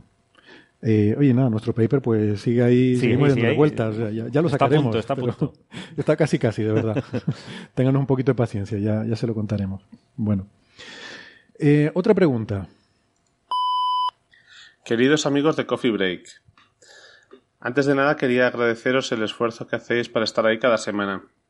Acabo Gracias. de terminar de leer el último libro de la serie The Expanse, y tras ese sabor agridulce de disfrutar algo estupendo y no poder repetir, y a tener del capítulo de la semana pasada donde otro oyente preguntaba sobre la ciencia en la serie, he pensado que podría aportar mi granito de arena. Como suele suceder con los libros hechos película, o serie en este caso, los pequeños detalles se quedan siempre en el tintero. Los libros están plagados de referencias a órbitas, aceleraciones, spin, atmósferas bajo techo de cristal y acero, alta latencia en las comunicaciones, naves espaciales. En fin, carne para espacio trastornados que se ve de pasada en una serie televisiva más centrada en la política y sus conflictos. Pues muchas gracias. Este mensaje que nos envía Pablo era bastante más largo originariamente, lo he cortado un poco, eh, simplemente para, para explicar, bueno, nos contaba una serie de, de cosas, de detalles que, que hay en la serie que, que son muy interesantes, en la, perdón, en los libros, y que se pierden en la serie, ¿no? Eso, claro, yo creo que no hemos leído las novelas, eh, ninguno de los que estamos aquí. Mencionamos las novelas en el episodio de la semana pasada, eh, ¿verdad? Que, que nos las habían recomendado encarecidamente y, y, pues eh, también nos las recomienda Pablo. Y él pone algunos detalles en el mail. Por ejemplo, estamos hablando de la gravedad. Él decía que efectivamente en los viajes, en las naves, yo que sé, cuando van de la Tierra al cinturón de asteroides, pues se pasan la mitad del tiempo acelerando, como decíamos, pero no van a 1G. Dice que van a medio G, Bueno. porque se ha encontrado que es una, una gravedad cómoda para el cuerpo humano. Pesamos menos, a medio G, pesamos la mitad, pero hay suficiente gravedad para que funcione bien todos Todo los sistemas del organismo. Y entonces todo funciona bien y se está más cómodo y más a gustito a medio G. Bueno, pues no te descalcificas Bueno. tanto, pero van a esa... Yo, yo quisiera presentar una queja formal a la dirección del programa, puesto que se está discutiendo de algo que yo no puedo, lo que, lo que puedo comentar, no puedo comentar porque no he visto la serie. Así Eso es que tu- eso es tu problema. solicito, Eso es tu solicito por parte del programa que se me eh, pague una suscripción a Netflix para que yo pueda ver la serie y comentar, porque es que no hay nada que me cabree más que no poder comentar algo. bueno. A ver, Vamos esto a es una hacer un tertulia. crowdfounding para que Un crowdfunding Bernabé tenga para Netflix. Bernabé. No, no, no, no que crowdfunding ni leche, que lo pague Héctor, que tiene dinero. Bernabé, esto es una tertulia. Puedes comentar lo que quieras, lo hayas visto o no. Claro, claro. Da igual. Claro, Be- Bernabé, técnicamente ninguno estamos cualificados para comentar casi ninguna de las cosas que comentamos. Habla por ti, yo, soy, yo estoy so- sobradamente cualificado. ¿Tú te crees que alguno hemos visto alguna vez un neutrino? o, o un dinosaurio. Pero bueno, que mm, entonces, pero hay una cosa curiosa, ¿no? Y decía que, eh, decía Pablo, esto no lo he comprobado, pero es un calculito interesante para comprobar que, por ejemplo, en ir de la Tierra a Ceres se tardarían seis días eh, acelerando la mitad del camino, luego la otra mitad das la vuelta a la nave y vas desacelerando, ¿no? Eh, se tardaría, pues eso, del orden de seis días, una semana. Estos, eh, estas escalas temporales están muy bien, porque esto ya recuerda mucho a los tiempos de la navegación. O sea, cuando el mundo era grande y se tardaban semanas en ir de una parte a otra del mundo. Y eso, yo creo que ese ambiente quedó un poco reflejado también en la serie, ¿no? Mm, sí, Eh, sobre todo en la primera temporada hay esa sensación de que van en barcos, eh, se encuentran con náufragos, ¿no? Que tienen que pensar si los rescatan, si no los rescatan. Y mm, sí, Sí, pues sí, sí. es- esas escalas temporales son bastante coherentes, ¿no? Eh, o sea que realmente a escala del sistema solar, la exploración del sistema solar interior nos llevaría de vuelta un poco a las costumbres de, de los tiempos de, de la navegación, yo que sé, el siglo XVII, XVIII. Eh, muy interesante, no lo he visto yo desde ese punto de vista. En fin, habrá que leer las novelas. Habrá que leer la novela. Bernabé, empieza Bernabé. por. Tú que has leído tanta ciencia ficción. ¿Qué es más un caro, una- referente nuestro. ¿Qué es más caro, una suscripción a Netflix o las Con novelas? las novelas. ¿Qué le, qué le pagamos a Bernabé? Yo creo que vamos a ver, vamos a estudiarlo. No, no, estudiarlo. hombre, cada vez que venga, pues empezaré a reventar una serie de y con las obras no las quedamos. Claro, eso es verdad. Bueno, yo solo digo que, la pro- que como no me hayan pagado Netflix el próximo programa, empiezo a reventar Juego de Tronos. Que no, que no, esto, ahora mismo esto yo le escribo a Pedro Duque. Espérate. Espera. Suscripción a Bernabé, subject. Ur- Ponlo en mayúsculas, que es importante. Eh, urgente, Urgente. urgente. Pedro, urgente. Suscripción, Bernabé, Netflix. No, no, mándalo en Twitter, que lo tienes que tener ahí, arroba astroduque. No, pero a Twitter no le hace caso, pues ahí escribe todo el mundo. Yo le escribo su dirección personal. Uy, usted perdone. Sí, oye, sí, sí, que por Bueno. cierto, vi la foto. Tú te sentaste al lado del tipo. No, no, se sentó él. Yo, yo estaba Sí, sentado ahí. Ah, no, no, el famoso allí. Héctor Socas. Voy a sentarme a su lado. Bueno, eh, ¿qué, qué más tenemos para hoy? Ah, mira, esta te va a gustar, Bernabé. Oh, vaya. Porque Santiago eh, nos envía un correo, aquí no tenemos eh, el audio, pero nos envía un correo preguntando por algo que hablamos hace ya unos cuantos episodios sobre la hipótesis siluriana. ¿Te acuerdas, Sí, Carlos? A sí, ti te sí, gustaba ese tema. De- Tú te leíste el Doctor paper, Who. ¿no? Del Bueno, Doctor pero Who hace, y tal. hace mil años. Sí, hablamos hace tiempo.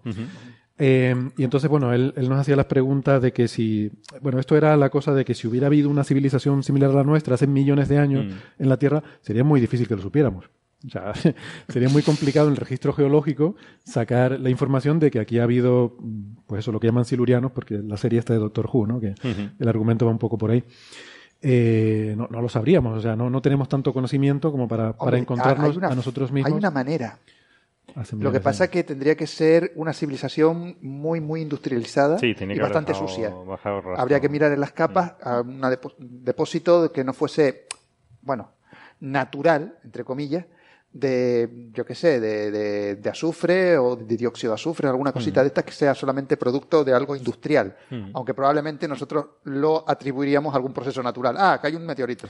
Hombre, es que una de las cosas que se ha hablado es, por ejemplo, el aumento de gases de efecto invernadero por la industrialización, el aumento de CO2, pero, Pero, eso es más fácil atribuiblemente al vulcanismo o a cualquier otro proceso Pero geológico. quedarían restos en las capas más profundas. Quiero decir, si tenemos fósiles de hace millones de años de animales que estuvieron, tendríamos restos si hubiera habido una civilización. No te No, creas. El problema, el problema no es que queden, el problema es encontrarlos. Encontrarlos. O sea, quiero decir, ¿cómo de disperso es el registro fósil? Si hay una civilización de alcance geográfico limitado Sí, eso es. y limitada a un millón de años, y un millón de años es un montón comparado con nosotros, ¿cómo la encuentras? ¿no? Pues a eso iba. Es que por ahí va la pregunta del oyente, ¿no? Él, bueno, plantea varias cosas, ¿no? Residuos radiactivos, tal, no sé qué. Dice, claro, todo esto tendría que ser una civilización que tuviera una cobertura global como la nuestra. Ujú. Y- Y yo aquí me gustaría sacar un tema porque eh, creo que eh, tenemos un poco la- el concepto de que estamos en todo el mundo.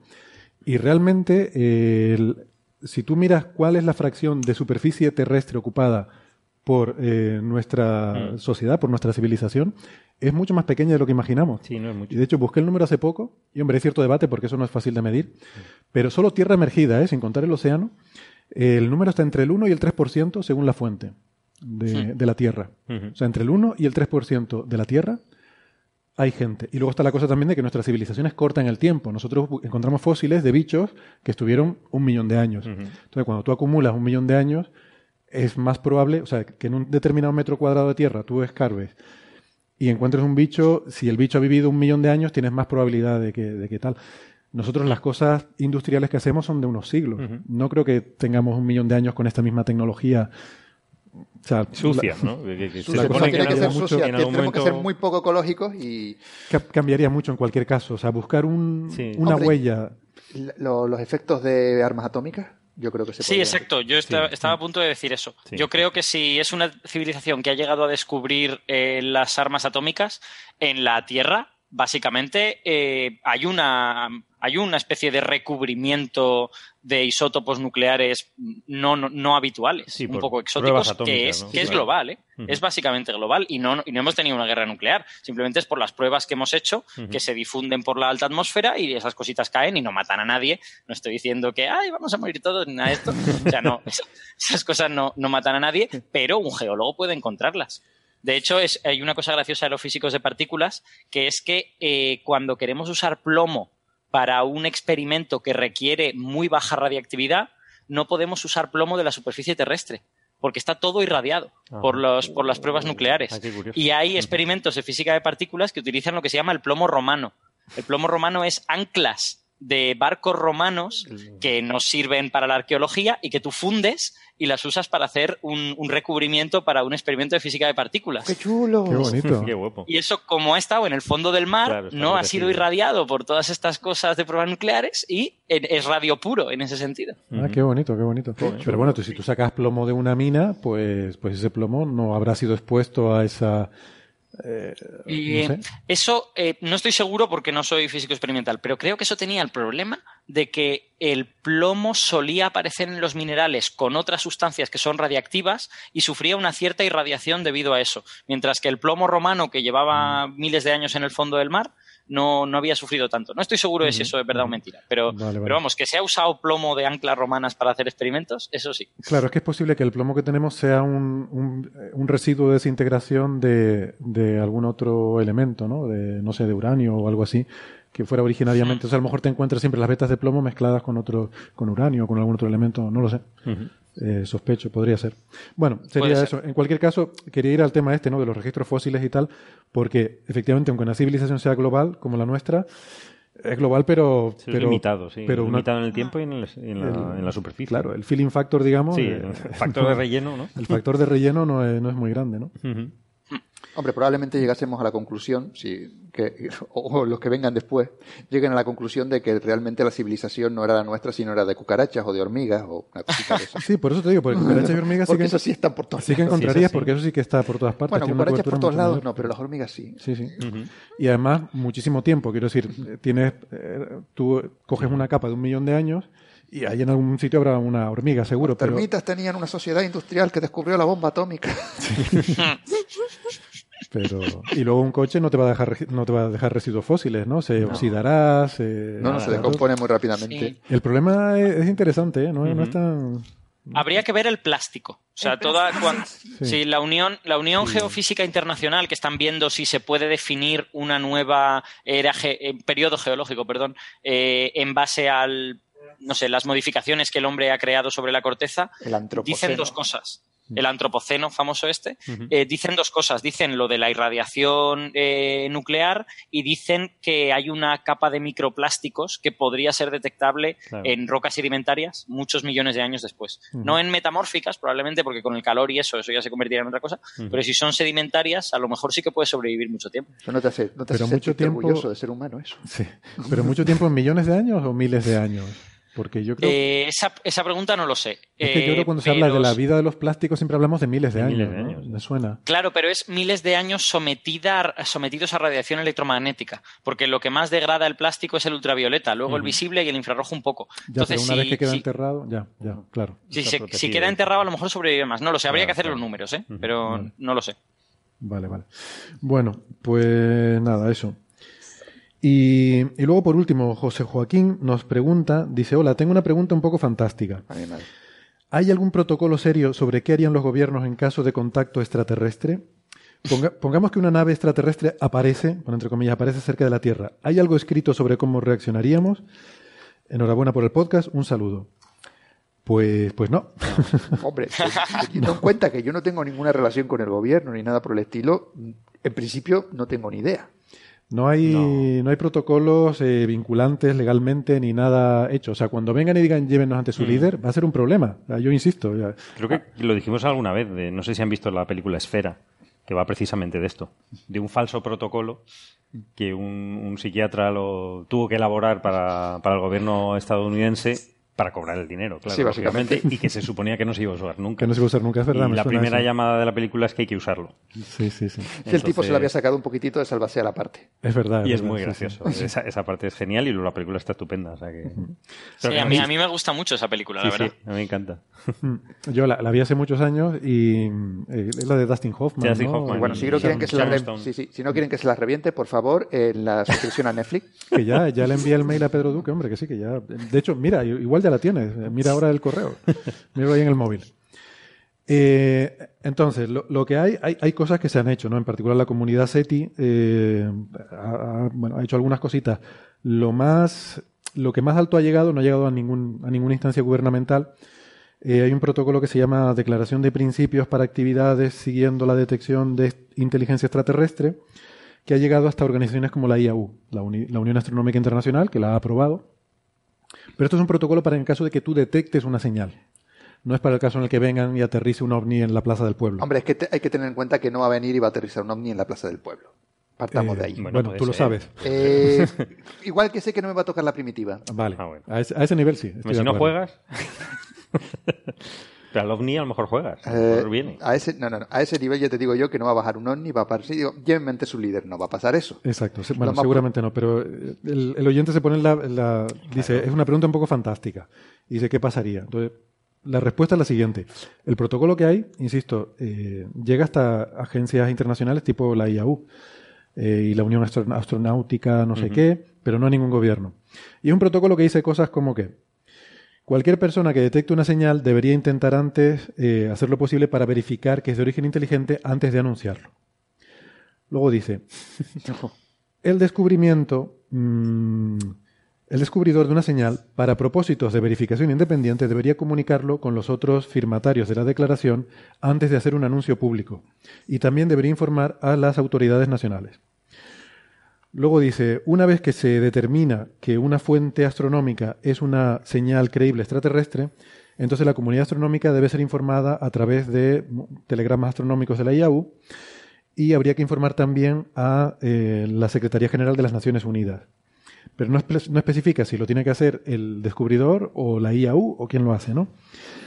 Y luego, en fin, son una serie de pasos así un poco, en fin, eh, de estos de decir, bueno, si detectas algo, por favor, sigue estos pasos. Pero esto suena un poco a Hombre, si es como dices tú, si es una, papel mojado. si es una nave extraterrestre que aterriza, pues la, la reacción apropiada sería socorro, socorro, vamos a morir todos y correr, ¿no? Bueno, no lo sé. no, no es la apropiada en estos casos. Depende y, esper- de- y esperar a que lleguen los yanquis con sus bombas atómicas y los maten. De todas formas, ese protocolo parece que lo ha escrito de riesgos laborales, ¿no? ¿Qué hacer si, si te quemas, llama a fulano? Si te ha caído ácido, llama a mengano. Sí, sí. Si recibes una señal extraterrestre, llama a la mutua primero. La mutua correspondiente. Llama al comité de empresa, no sea que, que quiero de comer. Qué grande. Pues esto es así. Entonces, para que vean ustedes cómo está la cosa. Hombre, hay de esto, de- sobre esto incluso se organizan congresos, ¿no? Yo eh, me llegan algunos mails, sí, pues ahora me, me llegan eh, noticias de cosas esta de la comunidad SETI eh, últimamente, desde que, que publiqué el articulito ese de, los estos de Clark. Y hay por, eh, hace dos meses hubo uno, el, se llama el, el Making Contact 2018, que fue un congreso organizado por la Universidad de Berkeley y el departamento SETI y, y sponsorizado por la Fundación Breakthrough Listen, que es un congreso sobre, sobre eso, para no, debatir. no te- no fuiste. Eh, no. No te invitaron. Me, me queda un poco lejos. Hombre, sí. Es curioso, esta- estas cosas, esto lo, lo tengo que decir. Estos congresos son solo por invitación, pero mandan mail a la gente diciendo que el que esté interesado, que nos escriba pa- para, invitar. ver si le invitamos. Suena un poquito mal, bueno. ¿no? Yo creo, a ver, tengo una sospecha, porque claro, yo, yo no estoy muy metido en este mundillo, pero sospecho que debe ser un mundillo en el que, a ver, si a nosotros nos llegan mail de iluminados continuamente, Joder, tú imagínate lo que le llegará a esta gente, ¿no? Entonces Iba a proponer a Bernabé de Bernabé, nos apuntamos y vamos vestidos de marciano. Hombre, Venga. joder, ay, la de risa que nos vamos a pegar. pues, Por eso, solo por vacilar. Solo, sí, sí, sí. Ay, Dios mío. A ver, lo triste es que ustedes seguramente los invitarían. Eh, yo me imagino que esto se hace para filtrar un poco al. Lo al- triste es que usted los iluminado invitaría, ¿no? Cuidado. No, quiero decir que por, sí, por el propósito este que dice Sara de ir vestidos de marcianos a reventar el Congreso. No, a lo mejor no es que- lo revienta, sino sería No, el highlight hombre, no, del Congreso. pasamos. Sería el highlight del Hombre, la, alegría, momento. la alegría del Congreso. Entra- Claro, entraríamos en ambiente. Claro. Bueno, pues eso, se, se organizan congresos para decidir qué habría que hacer, pero la cuestión es que esto pasa como con lo de la Oficina de Defensa Planetaria, lo hemos hablado alguna vez. Son temas importantes que tendrían que tener una coordinación internacional. Hombre, este no es importante, pero no importa. O sea, es decir, este no tiene ninguna urgencia en absoluto. O sea, Pero, pero habrá que definir algo. ¿Para qué? ¿Para qué? Si es, me- es mejor definir de quiénes son las cosas que se descubren en el espacio, si es- eh, para empezar. Por ejemplo, o sea, hay muchísimas O sea, cosas hay- sobre las que no hay. Que no hay, con- no no hay hay acuerdo, no hay consenso, ni hay- no, no hay protocolo. ni- Imaginaos el puesto de trabajo de experto en contactos intergalácticos. O sea, ese tío se está tocando las pelotas No, todo el día. Intergaláctico, intergaláctico, Intergaláctico no. De momento eh, nos Bueno, conformamos con Extraterrestres. Extraterrestre. extraterrestres en general. Hombre, ¿no se, no, no se aplica la ley del mar en el espacio? No, No. eh, creo que hay una... eh, y luego hay otra cosa, es que Sí, cada es un hay unos convenios internacionales, pero no Mm. todos los países los han firmado. Estados Unidos no lo ha firmado. Con lo cual la vinculación... No, sí, Estados Unidos tiene El convenios del de... 60 y- desde el 67 creo que Ah, no. bueno, no, lo del de prof- proliferación de De armamentos. algo El de proliferación de armamento, el de- sí, ese, sí- ese siempre está. El de recursos espaciales, ese- no, ese. Ah, el fue el que me jodió la nave. Orión. El, el- ese El de las bombas atómicas, ¿no? Sí, claro, o sea, mierda de. de- Bueno, y el de, no, el de muchas misiones espaciales que tienen que ir con paneles solares en vez de poder llevar el plutonio 238 y no sé qué, Sí. el radioisótopo. que, que- que lo peor que puede pasar, que cuando la estás lanzando se te reviente y te caiga encima de la gente y la mates a todas. Bueno, yo creo que el- yo voy a declarar el tema ya agotado. Eh, Ay, perdona. creo que, en fin, hemos respondido como hemos podido a las preguntas de, de nuestros oyentes.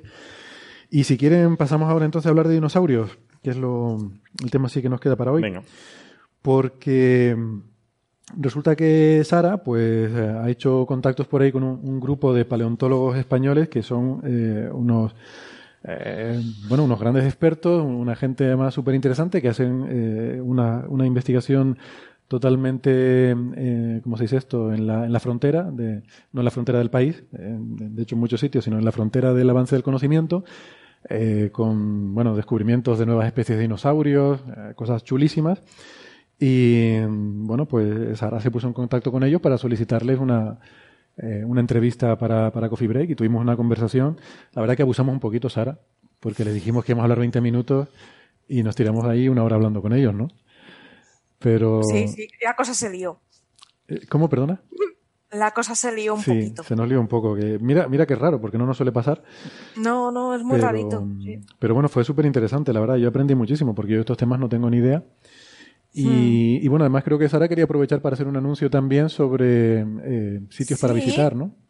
Efectivamente, porque eh, realmente desconocemos mucho los, las investigaciones que hay eh, paleontológicas alrededor nuestra y si miramos, eh, cerquita tenemos algunas. Y aprovechando este tema, este fin de semana es, eh, son las jornadas de puertas abiertas en el yacimiento paleontológico de, de Cerro de Batallones. Que el Cerro de Batallones está entre Madrid y Toledo. Entonces, si vivís por la zona, estará abierto, eh, son visitas guiadas, estará abierto de diez y media a una de la tarde. Eh, y la verdad es que va a estar ba- bastante chulo. El, el yacimiento es muy interesante porque esa zona en, es del Mioceno de hace nueve millones de años y en esa zona había agujeros naturales donde las especies, los animalillos iban por ahí caminando y se caían y se quedaban atrapados. Eso que hacía que esté todo lo que han encontrado esté muy bien conservado y han hallado sobre todo mucho mamífero, eh, carnívoros como dientes de sable y un giráfido que es único y bastante chulo. Así Un que giráfido, no os lo perdáis. Nunca he oído eh, esa, esa expresión, un giráfido, que es único. Vale, Sí, es el primo de las jirafas. Ah, muy bien. Ajá. Curioso. Mola, mola cómo en paleontología cogemos cosas que en realidad son desagradables y las convertimos en ¡ay, qué guay! ¡Ay, qué bien que estos animalitos se cayeron en un agujero y jamás pudieron salir! ¡Qué bien conservados han quedado! ¿No te recuerda a los Happy Tea Friends? Murieron sufriendo mucho, pero mira, gracias a eso. Eso no sé lo que es, pero Yo tampoco. Debe ser millennial. debe ser milenio. Es un pelín sádico.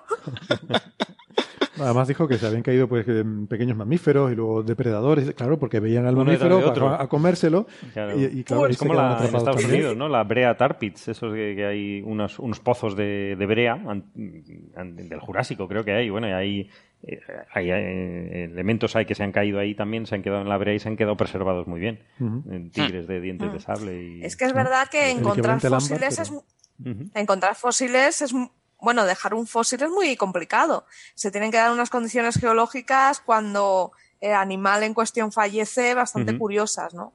Hmm. El tipo de suelo, por ejemplo, en, rota- en roca metamórfica no vas a dejar un fósil. Ahí no, no se va a quedar. Pero en zonas con limos, zonas eh, de, tierra, eh, de tierra así arcillosa, ahí sí. Entonces, Es importante recordar que el registro fósil es muy incompleto, ¿no? Hay, de hecho, un Hmm. efecto de sesgo muy importante cuando se hacen estos estudios, que, porque, claro, el, o sea, básicamente el hecho que tú encuentres un fósil de un animal garantiza que ese animal estuvo ahí, pero que tú no lo encuentres no quiere decir que no estuviera. Entonces siempre se vive con esa, o sea, tú pones cotas, ¿no? Por así decirlo, de que el animal seguro que estuvo y, y vas ampliando, según la- van avanzando las investigaciones, vas ampliando el dominio de, de un cierto animal según lo vas encontrando en más sitios. Pero en principio no puedes nunca asegurar que no estuvo ahí. Solo puedes asegurar que estuvo en los sitios en los que lo encuentras, ¿no? Eso es. Y, y eso es, es muy importante tenerlo en cuenta al, al hacer, al, intentar interpretar las, eh, lo que se obtiene en los yacimientos. Y nos ayuda también a conocer el mundo, ¿no? ¿Cómo era el mundo en esa época? Porque, por ejemplo, especies en el Triásico que estaban aquí en la península también están en el en la zona de América, ¿no? En el continente americano. Entonces, se ve cómo estaba todo unido, ¿no? Y es justo en ese punto, el Triásico es cuando eh, se empiezan a separar un poquito los, los continentes, aparece el mar, ese central, el mar de Tetis, o sea, es muy chulo. Esto va a He, salir he en- disfrutado mucho escuchando la, la charla esta, porque habla mucho del Triásico, que yo creo que es un periodo injustamente olvidado, ¿no? Bueno, a ver, en principio la gente piensa que es menos interesante, porque como empezó con muy poca, muy poca biodiversidad debido a la extinción esta gigantesca del final del, ter- del Pérmico, y la gente habla más del Jurásico, que es cuando, oh, dinosaurios muy grandes, y del Cretácico, que son como muy sofisticados y tal, y el Triásico es súper guay. Pero el Porque me- Triásico tiene ese punto de inflexión. ¿Qué pasas Claro. de poca diversidad a boom? Sí. Y dices, ¿qué ha pasado entre medias? ¿Cómo es ese, cómo es, cómo es esa evolución, no? Va- vamos a, que vamos a ubicarlo un poco, porque estamos aquí hablando de periodos, o sea, Triásico es de 250 millones de años aproximadamente para adelante, ¿no? Eh, Sí, es, eh, me pillas un poco, pero yo creo que es entre 230 y 200, algo de este estilo. No estoy, no estoy del todo seguro. sí. Sí, más o menos eso me suena a mí también, 200, vale. A ver, Y- Vamos a buscarlo en Wikipedia, que es... Sí, porque yo me lío cantidad. El pérmico es el, eh, justo el periodo anterior, ¿verdad? A ver qué es el chulo, qué es el bonito, todo lo Sí. demás son tonterías. El Dice, "Ay, Triásico es... bonito el Triásico". razón. No, el pérmico es el 250 bonito, millones carajo. de años y acabó hace 201. Sí, o sea, es entre 250 y 200 es el Triásico. El Pérmico es el justo anterior y entre medias, bueno, realmente lo que marca la- el paso del uno al otro es la extinción, La extinción. masiva esta de- del Pérmico Triásico, que es la más grande que ha tenido la Tierra, que sepamos, de las que, de las que tenemos buena constancia. Y de eso no tenemos culpa los humanos, ¿eh? Ahí no, no tenemos, no. no- no tenemos nada que ver. Hay unas, tal, Y- unas tales escaleras siberianas que parece que son las culpables. Que no son escaleras, que son traps, que No, es una traps, palabra... traps, ¿qué significa escalera? En este aspecto. Vale, vale. bueno, peor sería decir trampas, ¿no? Que es No, lo sí, que claro, trampas, sí. pero Me gusta decir escaleras, porque todo el mundo dice, no, las trampas siberianas. Que no, hombre, que son las escaleras. Tú no ves que están subiendo. Y las, el, el Jurásico, por ejemplo, que es lo que todo el mundo tiene en mente a raíz de Está las justo películas, encima es el, el periodo siguiente hasta los 60 millones de años aproximadamente, ¿no? Desde el Triásico hasta hace unos 60 millones de años. No, no, No, no. el, el Jurásico, el, el Jurásico es desde eh, los 200 hasta Desde- hace 110 o 130, no me acuerdo muy bien, y entonces empieza el Cretácico, Ah, el que es Cretácico. el que llega hasta 65 millones de años. El Jurásico acabó hace 145 millones de años. Exacto. Si esta está. mañana a las seis, Y el Cretácico. y el Cretácico A el que mediodía llega. más o menos. Ah. El Cretácico es el que llega hasta hace los 60 y pico millones de, de años, que es el que coincide ya con la extinción de, de los dinosaurios, el, el meteorito de... ah, ¿Cómo se llama? En México. Chicxulub. Tish- Chicxulub, ¿cómo es? Eh, sí. Chicxulub, creo que es. Sí, el supermeteorito ese horrible. no lo digas varias veces que invocas a uno de los antiguos. ¿eh? Sí, ya lo he dicho dos veces, no lo digas más. No lo digas más. más. Una vez le Ojalá preguntamos, ¿te pudiéramos acuerdas? a invocar un una señora- dinosaurio. Invocar un dinosaurio. Pero uno pequeñito. Por favor. Oye, que los había también, que aquí parece que Un dinosaurios dinosaurio no son, te traigo una gallina y ya tienes uno. Claro. Sí. Sí, sí, es verdad.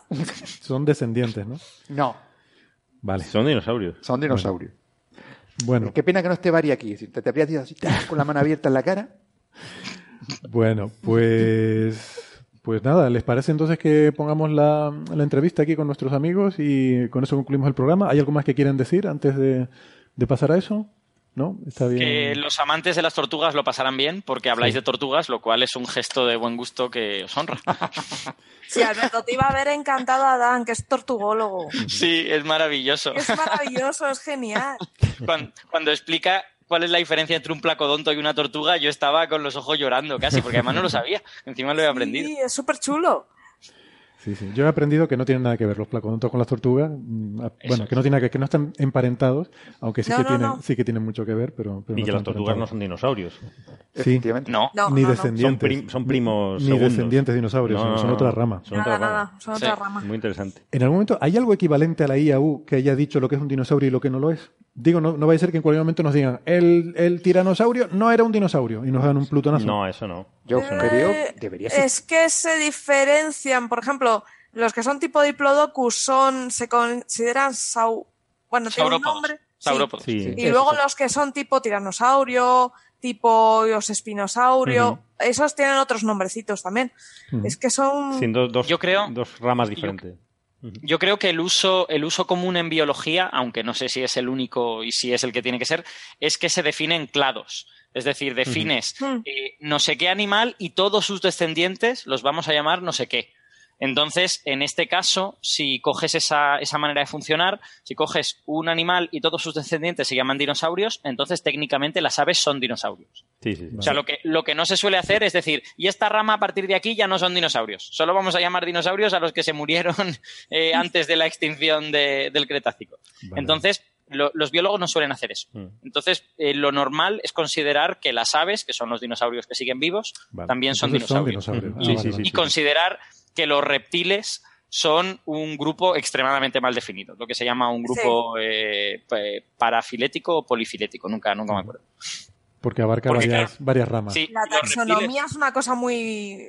Es muy- Hombre, es muy que si los reptiles los definimos así, son reptiles los que tenemos hoy en día, sus antepasados, pero también nosotros, también nuestros antepasados, también Claro, las o sea, aves. nosotros somos reptiles entonces también, de acuerdo a Eh, esa... No. Claro. Sí, porque si... Ah, reptiles. si todo- claro, si los reptiles todo están es- mal definidos. sí, Tiras sí. hacia atrás, claro. Sí. No, Son hombre, somos no son somos peces. Claro, es que entonces somos peces también. Ujú. Eso es. Pero a la, a la gente le gusta definir clados, que es esto, cierto animal y todos sus, y todos sus descendientes. Eso es lo que está evolutivamente bien definido.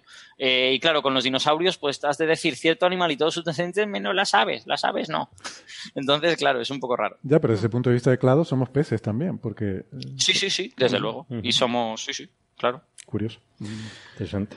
Bueno, venga, pues entonces eh, les dejamos con esta conversación que tuvimos. Bueno, y una con- pequeña reflexión. Ujú. Pensad en, en la época de Triásico, o un poquito antes, que estábamos, toda la población de la Tierra estaba en un único continente, ¿no? Nada os separaba, todos allí en contacto.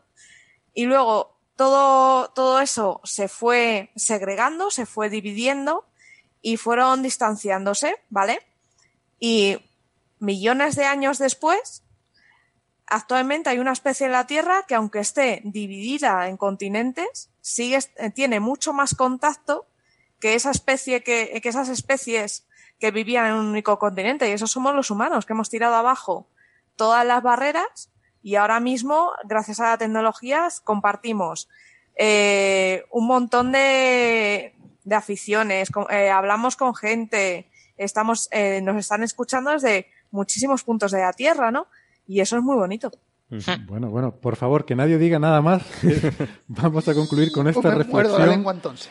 Vamos a concluir con esta reflexión de Sara que me parece maravillosa. Hemos pasado de ese continente original que estaba todo junto a separarnos en diferentes continentes y ahora la tecnología nos ha vuelto a unir, pero qué perfecta reflexión para eh, acabar con, con esta parte. Y damos paso con esto entonces a la conversación con nuestros amigos los paleontólogos y nosotros nos despedimos ya hasta la semana que viene. Muchas Hasta gracias, luego. Alberto, Sara, Chao. Bernabé, Hasta Carlos, luego. un placer. Hasta la semana que viene amigos. Hasta luego. Hasta luego. Muy bien, pues vamos a empezar ahora un ratito de conversación sobre paleontología, que es la cosa esta de los dinosaurios. Los que hayan visto Friends, pues eh, conocen el personaje de Ross Geller. Seguramente de eso les sonará lo que es la paleontología y el estudio de los dinosaurios. Pero para los que no, pues vamos a ver si, si nos aclaramos un poco con, eh, además de algunas de las investigaciones más recientes que se, que se han hecho, eh, tenemos el lujo para ello de contar con eh, grandes expertos en el tema y además gente que, mm, que hace mucha divulgación. O sea que esto tiene pinta de que hasta yo puede que me entere de algo. Y para eso contamos con un, como digo, con un, un grupo de paleontólogos de primerísimo nivel. Voy a saludar en primer lugar al doctor Francisco Ortega de la Universidad Nacional de Educación a Distancia. Hola, ¿qué tal Francisco? Hola, ¿cómo estás? Pues, pues muy bien, encantado. Además, Francisco, para que se hagan idea de nuestros oyentes, tiene a sus espaldas incluso el descubrimiento de algunas especies de dinosaurios. O sea que vamos a hablar aquí de, cosas muy serias. Y, también del mismo grupo de investigación tenemos a Carlos de Miguel. Hola, Carlos. Hola, ¿qué tal? ¿Qué tal todo? Muy, bien, muy bien. Eh, y que además participas en un, en un podcast eh, muy interesante que se llama Dinobusters, ¿verdad? Sí, correcto. que le, recomendamos a nuestros oyentes que tengan interés en la temática que vamos a tratar hoy. Eh, también tenemos a Dan Pérez. Hola, Dan. Hola, buenas tardes. Em, y por supuesto, eh, nos acompaña también Sara Robisco, que eh, quiero darle las gracias porque ha sido la instigadora de que tengamos esta reunión. Hola, Sara. Buenas. Pues, pues quiero darte las gracias porque Sara realmente ha sido quien ha llevado la iniciativa. ella tenía mucho interés en charlar con estos investigadores y en, conocer el estado actual del campo. Y, fue quien, bueno, quien los eh, contactó, quien eh, organizó un poco esta reunión y, conseguiste engañarlos para, tenerlos hoy aquí. Así que eh, muchas gracias, Sara. Te voy a dejar que lleves un poco las riendas de la conversación. Em, quizás si quieren, por si algún oyente tiene interés en seguir a nuestros invitados, podemos darles también los alias de Twitter. Em, el de Francisco Ortega es arroba FRCO, subguión Ortega. Eh, corríjame alguien si me equivoco, por favor. El de Carlos es arroba carlosdino88. Eh, el de Adán es arroba tortugólogo. Eh, este, este, es buenísimo, la verdad, arroba tortugólogo. Este es sencillo. y, además creo que también Dino Busters tiene, un, eh, tiene una cuenta de Twitter, ¿verdad? Que me suena que creo que nosotros la seguimos incluso desde Coffee Break. Sí, es eh, arroba dino barra baja busters. Pues, pues muy bien, insisto, gracias por acompañarnos. Eh, Sara, ¿qué, ¿por dónde quieres llevar el asunto? Quizás que empiecen a contarnos un poco el contexto a lo mejor de las investigaciones que ellos hacen. Sí, yo creo que podríamos empezar un poco por, por qué están haciendo ahora y en qué andan metidos, que nos introduzcan un poquito. Mira, eh, cuando habéis hecho la presentación del grupo de investigación, nosotros nos dedicamos al estudio de los reptiles mesozoicos, de la historia evolutiva de los reptiles mesozoicos. Así que nos vas a encontrar en cualquier yacimiento, sobre todo ibérico, pero no solo ibéricos, de, que tenga reptiles de, de hace entre hace 240 millones de años y 66 millones de años. Yo creo que tu contacto con nosotros se produce por las investigaciones que estamos haciendo en yacimientos del Triásico, yacimientos de hace unos, unos 230 millones de años, que es una de nuestras líneas de investigación. También trabajamos en la península ibérica en yacimientos jurásicos, ya con yacimientos más típicos de dinosaurios, sobre todo en la costa portuguesa. Vamos a irnos a excavar allí dentro de unos días. Y trabajamos en los cretácicos, el, el, entorno que tiene más eh, reptiles mesozoicos, eh, más densidad de reptiles mesozoicos, no por ello son más interesantes, pero tiene más densidad, es el Cretácico. Y trabajamos en el Cretácico inferior, de sitios como Las Ollas o Morella en Castellón, en la base del Cretácico eh, superior, en sitios como en Algora, en Guadalajara, y al final del Cretácico, justo en el momento previo a la extinción, trabajamos una formación geológica muy amplia que se llama Formación Villalba de la Sierra, en la que recogemos dinosaurios a montones, tanto en la provincia de Cuenca como en la provincia de Guadalajara. Sobre esos ecosistemas con dinosaurios, eh, digamos, eh, es el área en el que nosotros trabajamos. No solo con dinosaurios, sino con algunos otros reptiles acompañantes, como tortugas y cocodrilos, sobre todo. Pero en el entorno triásico, también con sauropterigios, que son los que tenemos en yacimientos como el Atante. ¿Esos serían los yacimientos eh, paleontológicos más importantes que hay en España? Esas serían nuestras líneas de investigación, pero yo creo que eh, mm, solapan con otros yacimientos también de importancia. Eh, en términos de yacimientos triásicos, quizás eh, estos son los que trabajamos nosotros y algunos de, del área de Cataluña serían los más importantes. En el Jurásico, los que trabajamos nosotros en la costa portuguesa, pero también los de Teruel y los de Valencia, serían de enorme interés. El Cretácico inferior es el, digamos, es el paraíso de los yacimientos con dinosaurios en, España. Tienes, tienes La Rioja, eh, tienes Burgos, eh, tienes eh, Castellón, Teruel, Valencia. tienes muchos, muchas áreas con yacimientos, nosotros trabajamos en una de ellas. Y en el Cretácico superior yo creo que la, intensidad la mantenemos entre nosotros en Guadalajara y Cuenca y el área pirenaica. Me estoy saltando algunos, así que alguien habrá pegado un bote ahora en su asiento, como no me citan a mí, pero bueno, a grandes rasgos esa sería la idea. De hecho, el Cretácico inferior, uno de sus eh, descubrimientos más famosos es el famoso Concavenator, que de hecho ha salido en la última película de Parque Jurásico. ¿No? ¿O me equivoco?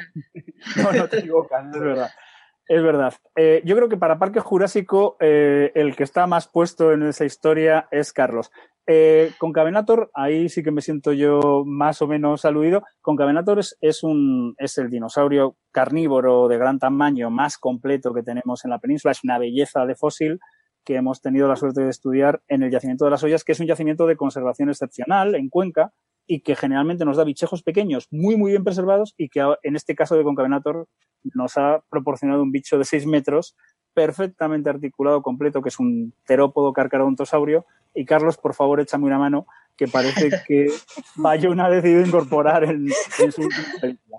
Sí, eh, bueno, simplemente tampoco parece que tenga una. O sea, no, no, tiene un papel importante en la película, simplemente hay una serie de escenas que aparecen eh, como una especie de pequeño museo o sala de exposiciones con dioramas y en, entre estos dioramas se ve claramente que Concavenator o un animal que se parece mucho, pero vamos, sí, suponemos que es Concavenator, confirmado además por el propio director, pues está ahí en uno de los dioramas y aunque es una cosa pues plenamente circunstancial, lo cierto es que se le ve como varias veces. La cámara gira para un lado, gira para otro y está como siempre ahí en medio en estas escenas de la, de la película. Así que, oye, pues sí, efectivamente es un poco, da, gustito el tener este bicho patrio así una superproducción, aunque sea a modo de cameo.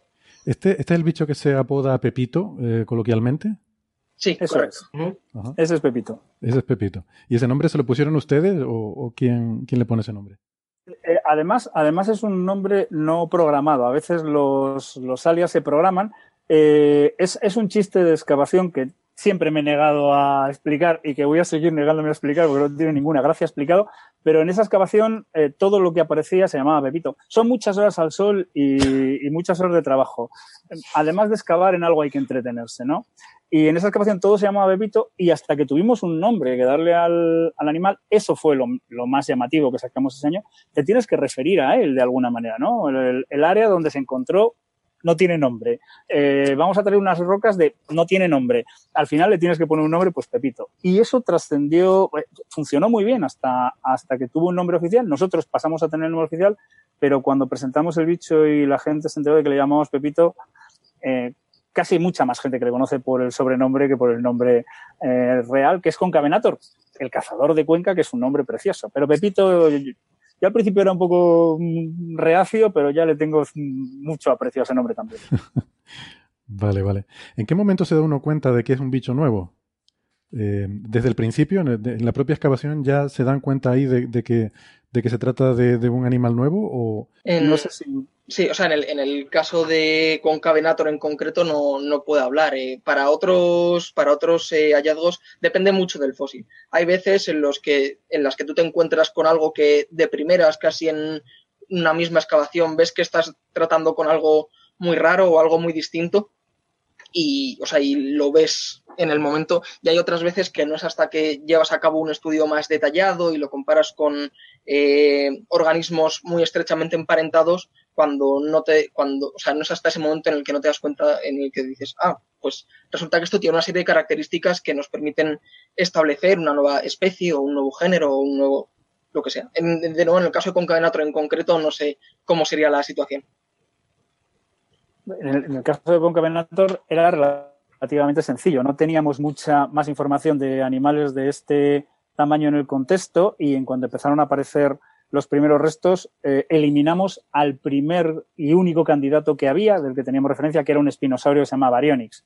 Por lo tanto, ya no quedaban otros bichos que un bicho nuevo. Tuvimos que descartarlo de, otros animales, eh, digamos, alejados geográficamente. Pero cuando estás tan lejos en, el, en la geografía y en el tiempo, ya sabes que vas a tener algún tipo de deriva que va a hacer que tenga cambios morfológicos que te va a conducir a una especie distinta. Si no, no pasaría nada. Eh, es, un, es carcarodontosaurio, fíjate, con, eh, con es un carcarodontosaurio y aunque hay algún primo suyo eh, en el registro europeo, eh, el, bloque de ese grupo de animales tenemos que irnos a buscarlo a América del Sur. Ya sabíamos que llevaban aquí, si este bicho era un carcarontosaurio, llevaba por aquí dando vueltas el solo y derivando genéticamente unos cuantos millones de años, algo tenía que haber cambiado. Y a raíz de esto, por ejemplo, otras, eh, otros animales que os habéis encontrado que son relativamente únicos, también podemos hablar del eh, Paredonus ataciensis, que es el último de que hemos oído hablar, asociado a vosotros. ¿Podéis contarnos un poquito también cómo fue, sobre todo Carreos, que fue, que fuiste tú, cómo fue, cómo fue el encuentro? Eh, bueno, el, el Paranodus eh, fue un, un, un, resto que apareció marginalmente mientras estudiamos otros, otros fósiles del Triásico, eh, con el que no contábamos en principio y, y bueno, la verdad es que descubrirlo, pues eh, cuando de nuevo al poco de empezar a, ver eh, lo que era y lo que teníamos delante, nos dimos cuenta rápidamente de que, de que aquel animal, de que aquel, aquel cráneo parcial, que es, es este fósil, tenía una serie de características eh, que con casi una certeza del 100% nos, nos permitían asegurar que estábamos hablando de, un nuevo, de una nueva especie, de un, de un nuevo género.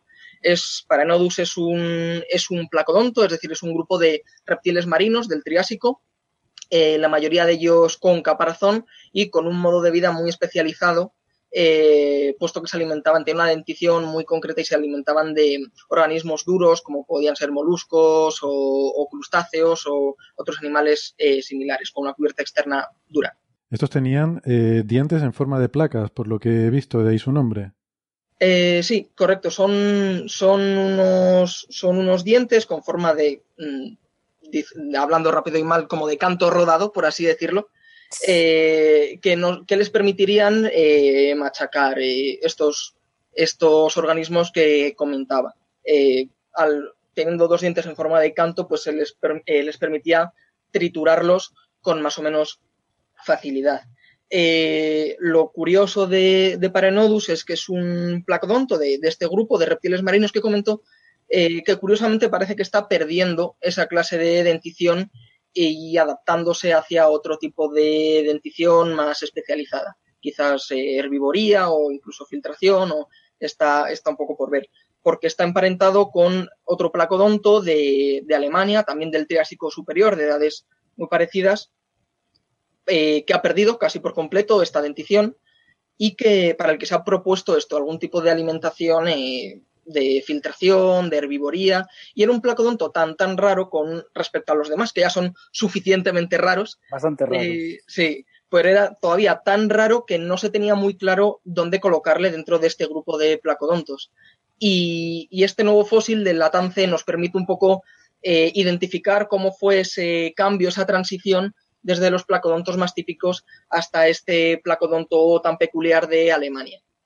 Así que es, es, una pieza importante, al menos para la evolución de este grupo en concreto. Y estos bichos no tenían nada que ver con las tortugas, a pesar de que tienen un caparazón y demás, pero no, no hay ninguna relación. No, en absoluto. Con lo que más emparentados están, que quizás pueda sonar a. O sea, pertenece a un, a un grupo concreto llamado sauropterigios, si nos ponemos eh, técnicos, que quizás a lo que dentro de esto, a lo que más le pueda sonar a la gente son los plesiosaurios, que son estos reptiles del Mesozoico que no son dinosaurios, aunque se les confunde a veces con ellos, con cuellos largos, aletas, acuáticos. Sí, perdona, Francisco, creo que quería decir algo. Sí, que le estaba diciendo que, que, que, como referencia gráfica, que es el monstruo del lago Ness. El monstruo del lago Ness, eh, la imagen típica es un plesiosaurio, por si alguien quiere tener una idea gráfica de qué aspecto tienen estos bichos. Sí, y, entonces los placodontos estarían emparentados eh, con este grupo de animales, con los plesiosaurios. Lejanamente emparentados, pertenecen a una radiación evolutiva previa, pero están emparentados con, con este grupo con, de plesiosaurios y efectivamente con las tortugas pues no, no tienen nada que ver, como podría decirnos nuestro experto en tortugas. Sí, no, completamente distintas. Son, además que el caparazón se forma de otra manera. O sea, en, en el caso de una tortuga, el, toda la estructura que tenemos, un caparazón, está formado realmente con huesos que tendríamos en nuestro esqueleto modificados. O sea, al final una tortuga es un animal que ha invertido la caja torácica y al final, si nos tocamos nosotros, vemos que nuestras escápulas, que nuestra cintura eh, desde la que salen las extremidades anteriores y la tenemos fuera de la caja torácica. En cambio, una tortuga pasaría al contrario. La caja torácica se ha modificado con el tiempo, esos huesos, esas costillas, eh, tanto las costillas dorsales como incluso unas costillas de protección en la parte ventral, fueron eh, quedándose en la parte externa y uniéndose unas a otras formando el caparazón. En el caso de los placodontos, esto es lo contrario. Los placodontos lo que tienen son más bien unos elementos nuevos, unos elementos dérmicos, aparte de la piel, que se fue poco a poco osificando, endureciendo y formó esa carcasa, esa estructura externa. Por tanto, el origen de un caparazón y de otro es completamente distinto. Los dos tienen funciones de protección, los dos pueden tener unas funciones similares, pueden ser más o menos hidrodinámicos, sobre todo hablando de tortugas acuáticos y placodontos, pero el origen de uno y otro son completamente diferentes. O sea, la tortuga no tiene luego costillas por dentro. Sus costillas han derivado del caparazón. A la tortuga lo que le quedarían son realmente la cabeza y la costilla, pero la costilla en sí se hace externa. Ah, o sea, todo lo que el caparazón en sí, toda la parte dorsal del caparazón, o sea, lo que llamamos espaldar, la parte de arriba, realmente está formado por esas costillas aplanadas que se han ido uniendo unas con otras. Y eso se, se, ha, se ha, ido modificando de manera que es externo al resto del esqueleto. Entonces las, las cinturas, todas las extremidades salen de dentro, la pelvis se coloca por dentro y la caja, toda la cuestión externa, toda la estructura que se ve de fuera, el caparazón como tal, está formado por eso, por esas costillas y por el propio esternón, que es la parte ventral, que se han hecho externos, se han endurecido, se han unido unos a otros y han formado esa caja especial. Es una pena que los oyentes no hayan visto a Sara eh, gesticulando con las manos, haciendo también haciendo las la- formas. mientras, Adán, mientras Adán hablaba, Sara iba acompañando con unos gestos Eh, con las yo manos. me iba, es que me iba reconstruyendo, me iba haciendo la reconstrucción de lo que era la forma, ¿no? Bien, pero estaba bien reconstruida, las imágenes se veían bastante bien. Es que tenía, me tengo que hacer el dibujillo. De todas formas, estamos hablando eso de un animal completamente acuático que se encontró en Guadalajara y quizá para los oyentes habría que explicar que esa zona, cómo era el, el Triásico de esa zona, ¿no? En esa, en esa época, Guadalajara estaba en lo que es el mar de Itetis. Mm, eh, sería, digamos, habría partes que serían litoral, mm, zona de costa, y explicarnos un poco cómo se vivía allí, cómo era ese ambiente. Sí, precisamente lo que es la costa de Guadalajara en ese momento, o sea, el yacimiento de la Tance está situado en la línea de costa. Es un ambiente muy protegido, un ambiente donde además lo que encontramos, el sedimento que forma, es un sedimento muy fino que no se formaba, si hubiese una corriente fuerte, se lo iría llevando. Es un depósito, son unas arcillas que se formaban por la caída de organismos microscópicos poco a poco que iban quedando acumulados, acumulados los restos. Y entre esos restos se, se iban acumulando los esqueletos de los animales. Tanto el animal que hemos descrito, o sea, el Placodonto paranodus, como otros animales que estamos estudiando en este momento. Esos animales eran animales que vivían en esa línea de costa, en una zona muy protegida, muy tranquilas. Un poco, por ejemplo, un símil, podemos pensar en la manga del mar, Menor, eh, lo que estamos llamando un ambiente, geológicamente se llama un lagún, es decir, un lago eh, que no es un lago continental, no es un lago de agua dulce, sino un lago con agua transicional. Viene, los ríos de- desembocan en él y aportan el agua dulce, pero lo que tenemos es la influencia marina. Está abierto al medio marino, animales de mar abierto pueden entrar y salir, pero en cambio eh, los que viven allí es un ambiente muy tranquilo en el que se depositan esos, esos animales, caen los esqueletos y se pueden enterrar poco a poco, pero sin un depredador eh, y sin movimientos rápidos que vayan a, disolver los restos, a esparcirlos. Por tanto, es un ambiente, tenemos que imaginar, es una costa cálida, porque además son momentos muy cálidos, eh, tropical, en justo esa, la costa en Guadalajara, que nos ha pasado en el tiempo. Si nos vamos a otros yacimientos que tenemos en la propia Guadalajara más recientes o más antiguos, pasaría igual. Si saltamos de esos 230 millones de años a unos 90 millones de años, localidad de Algora, estamos hablando de otro ambiente, eh, otra vez en la línea de costa. Si nos vamos más adelante en el tiempo, al final del periodo de los dinosaurios, por ejemplo, estamos excavando en el área del embalse de Buendía, en Sacedón, también estamos en un ambiente relativamente cercano a la costa. Son unos ríos, unas zonas de desembocadura, hace unos 66 millones de años, eh, desembocadura junto a, junto a la línea de costa. Por tanto, lo que vemos en estos niveles, en, este, en estos en este largo periodo de tiempo en el que estamos trabajando son entradas eh, del mar, eh, inundaciones o subidas del mar más amplias, bajadas, y entonces vamos intercambiando en un mismo punto, en un área de Guadalajara, tenemos varios momentos con Guadalajara totalmente cubierta por el océano, en la línea de costa, o eh, una tierra relativamente lejana a, a la línea de costa. Por tanto, los yacimientos cada uno se situaría en un contexto muy diferente. Sí, si me permites, fíjate que hay, un, hay una referencia que yo creo que la gente puede tener clara. Cuando estamos en el Atance, lo que estamos es en, en las, en, la parte costera del mar del Tetis, pero la zona continental que hay alrededor es Pangea, o sea, es el, supercontinente que se está partiendo en ese momento eh, por el Ecuador, eh, a través del mar del Tetis. Cuando Adán nos lleva hasta el Cretácico superior, hasta zonas del embalse de Buendía, pegado a Sacedón, lo que estamos hablando es de que el nivel del mar está tan alto en todo el planeta que Europa prácticamente es un archipiélago y, somos, en este caso Guadalajara, pero el resto está, el resto de la península y el sur de Francia está formando una islita pequeña que se llama la Iberoarmórica y en ese caso también, eh, casualmente, nos encontramos en zonas de línea de playa. Y, bueno, y luego además es curioso, eh, eh, hablando de estas subidas y bajadas del, nivel del mar que comentabais, eh, en el Atance, que estamos en Triásico Superior, lo tenemos, es un yacimiento que parece que tenemos en línea de costa, pero si nos vamos unos kilómetros, eh, si nos movemos unos pocos kilómetros y nos movemos solo unos pocos millones de años más atrás en el tiempo, nos vamos al yacimiento de los Arroturos, también en Guadalajara, que es un yacimiento de ignitas, de huellas fósiles del Triásico Medio, y esas parece que, o sea, y son, eh, corresponden a un ambiente ya eh, plenamente continental, terrestre. Sí, además que los arroturos, eh, el tipo de animal incluso cambia, por lo que he podido escuchar, que ya encontráis cocodrilos, animales que paseaban por allí. Bueno, no son exactamente cocodrilos. Lo que, lo que tienes es primos muy, muy, muy lejanos, pero sí en el linaje de los cocodrilos. ¿no?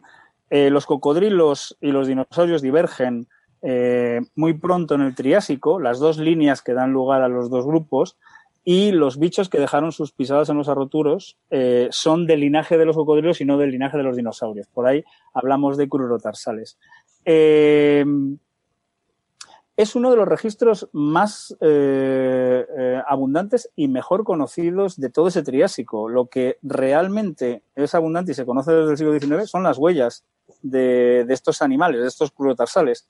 Eh, y ahí me gustaría que eh, recalcásemos la singularidad de la Tance, el yacimiento del que procede eh, Parenodus.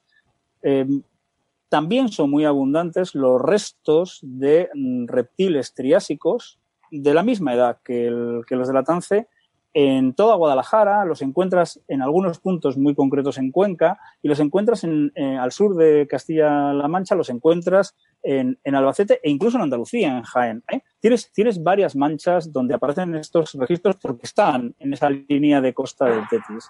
Eh, hasta ahora nos hemos venido conformando con encontrar cachitos de costillas, cachitos de vértebras, restos muy fragmentarios, eh, restos de un caparazón, un fragmento de un cráneo, que nos eh, permitían ajustar un poco lo que conocíamos de esas de trías a las que están mucho mejor representadas en el norte, eh, el norte de aquí, o sea, en Europa, en Francia y Alemania.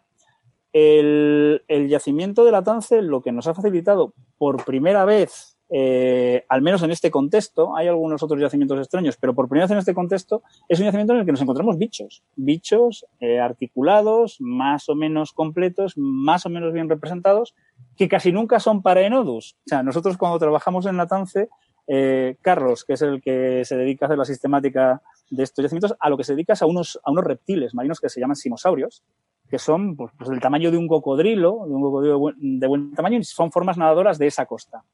Eh, esos simosaurios que hemos encontrado en la Tance sabíamos que existían en el registro ibérico y los conocemos en el registro europeo, pero en el registro ibérico solo teníamos cachitos muy pequeños. Aquí, de aquí hemos obtenido varios esqueletos completos que se pueden ir a ver ya, porque están ya colocados en, al, Museo eh, de Paleontología de Castilla-La Mancha, que está en Cuenca y que esperamos poder contaros eh, muchas más cosas, mm, ¿verdad, Carlos? Sí, eh, bastante. En, breve esperamos.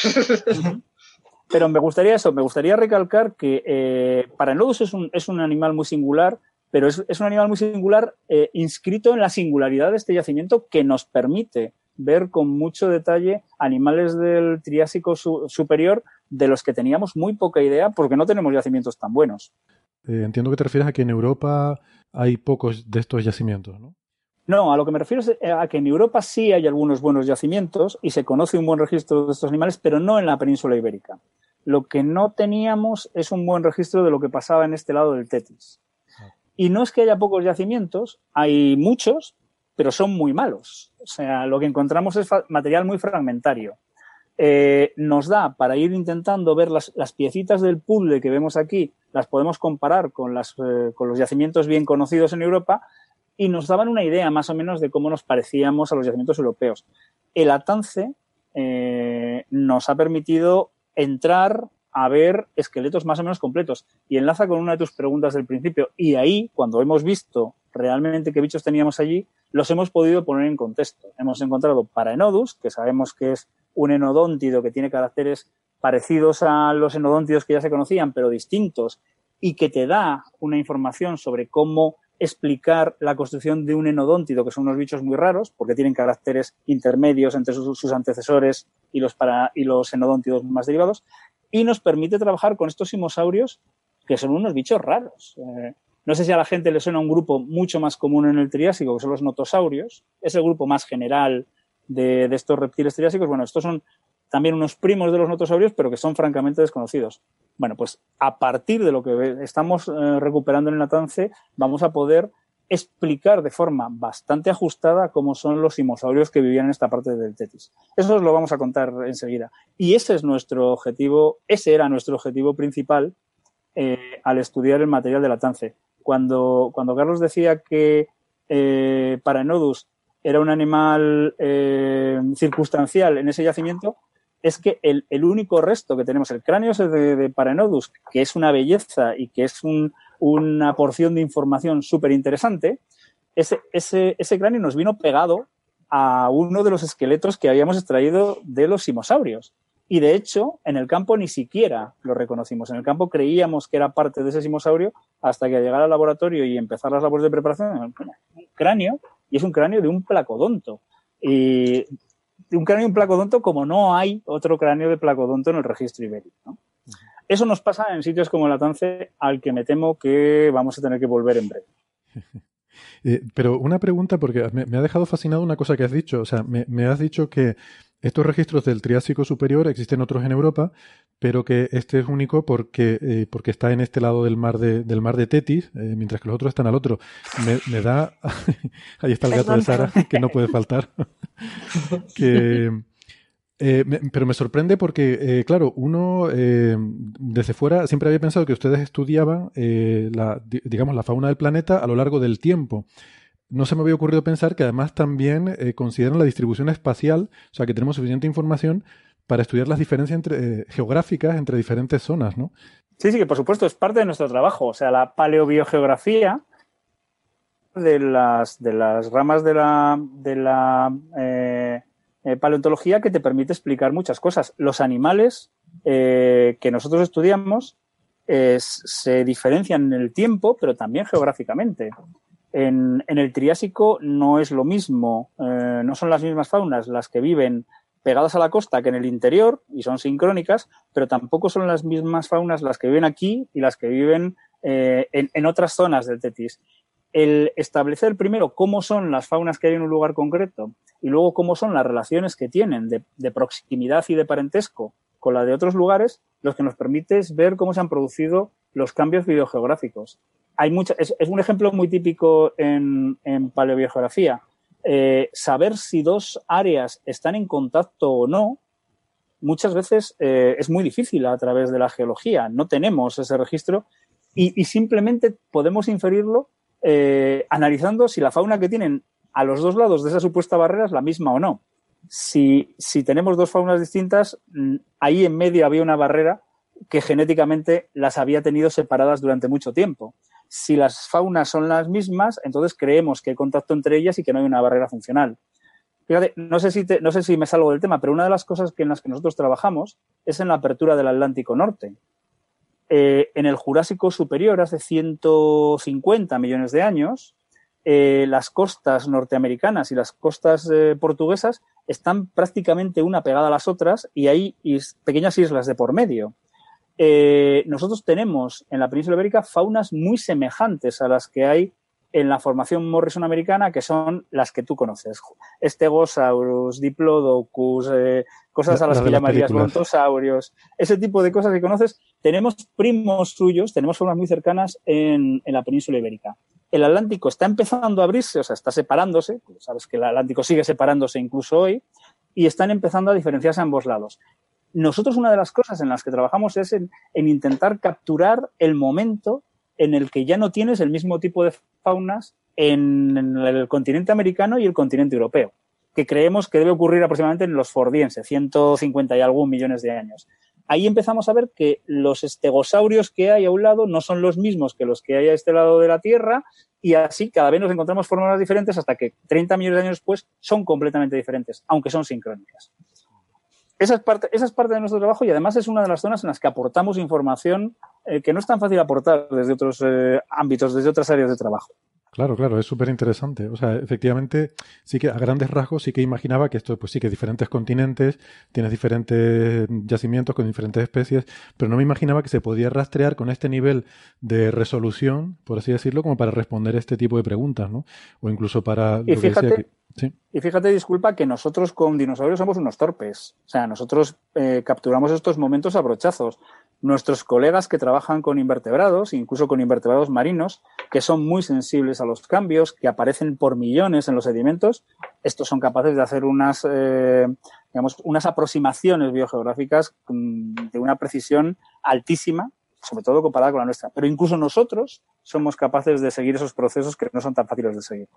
Incluso un tema muy interesante es que dependiendo de la fauna que vais encontrando, también se determina muchas veces el tipo de clima de la zona. Sí, eso es muy claro. Realmente determinamos varias cosas. Por una parte, el clima. O sea, hay faunas que sabemos que tienen que ser de clima cálido y si aparece es que implica que el clima era tropical o desde luego no como el de ahora. Y luego, por otro lado, otra cosa que también determinamos con la fauna es el ambiente. O sea, muchas veces eh, la geología nos puede dar más o menos información, pero también lo complementamos con el ambiente. Y de hecho, incluso hay yacimientos donde encontramos acumulación de animales que vivían en ambientes cercanos, pero no el mismo. Por ejemplo, volviendo a yacimientos de Guadalajara, eh, si nos situamos en yacimientos como Algora, 90 millones de años, allí podremos encontrar animales que vivían en tierra, animales puramente terrestres, dinosaurios, tortugas terrestres, con animales de agua dulce, cocodrilos, con animales que vivían en la propia costa tortugas costeras con animales que viven incluso en mar abierto, que son reptiles que derivan de estos animales del Triásico que estamos hablando, los plesiosaurios, el monstruo del lagonés, pues encontraríamos animales de este estilo mezclados en el mismo yacimiento. Entonces, de esa manera podemos estudiar algunos de estos animales, sabemos que son exclusivos de climas cálidos, nos da la información del clima y además tenemos animales que nos dicen, anda, si esto aparece aquí mezclado con el otro, implica que un río traía los restos de un animal de tierra hasta aquí y que un animal de mar abierto eh, murió en el ambiente que fuera, pero fue arrastrado hasta la costa y se quedó allí acumulado con otros. Entonces también nos ayuda a entender eso, tanto los climas como los propios subambientes, los propios ambientes específicos de cada animal. La verdad es que es muy interesante, porque, por ejemplo, no hace mucho estuve en una charla de alguien que hablaba de la desaparición de los neandertales y tal, además en Guadalajara, en la cueva de los Casares, y para determinar el clima se basaban en eso, en los paleontólogos eh, tenían un equipo que estaban investigando los animalillos y vieron que cada vez eran animales más pequeños y tal, y decían que había habido efectivamente una época más fría.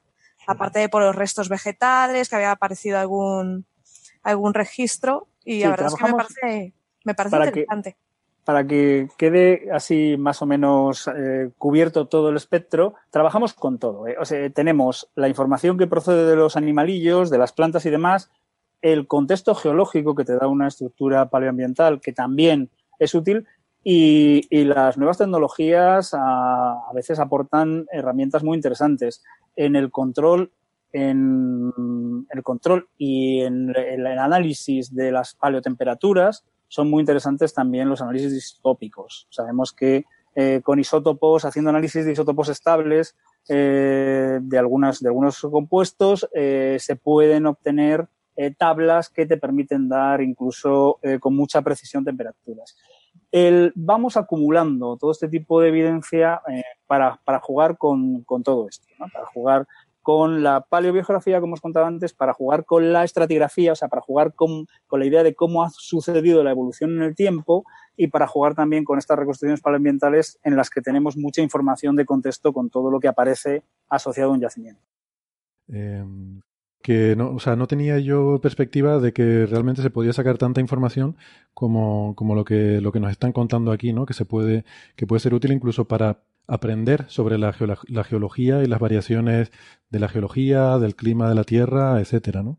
Sí, al final la, la, la, paleontología es. O sea, yo me acuerdo cuando yo daba clase, hace, iba a decir hace poco, no, por desgracia hace ya no tampoco.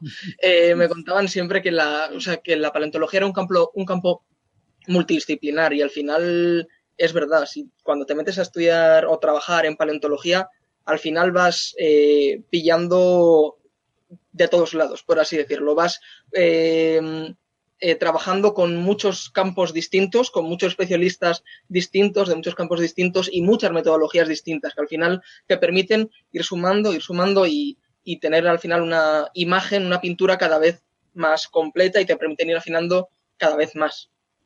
Así que sí, al final es vas utilizando cuanto está a tu alcance para... Fíjate, Carlos, que en nuestro caso ni siquiera, o sea, no solo es una pintura, sino que además tienes el elemento tiempo con lo que se hace una película, ¿no? O sea, vas poniendo fotograma tras fotograma en el tiempo y lo que tienes es la película que además se mueve.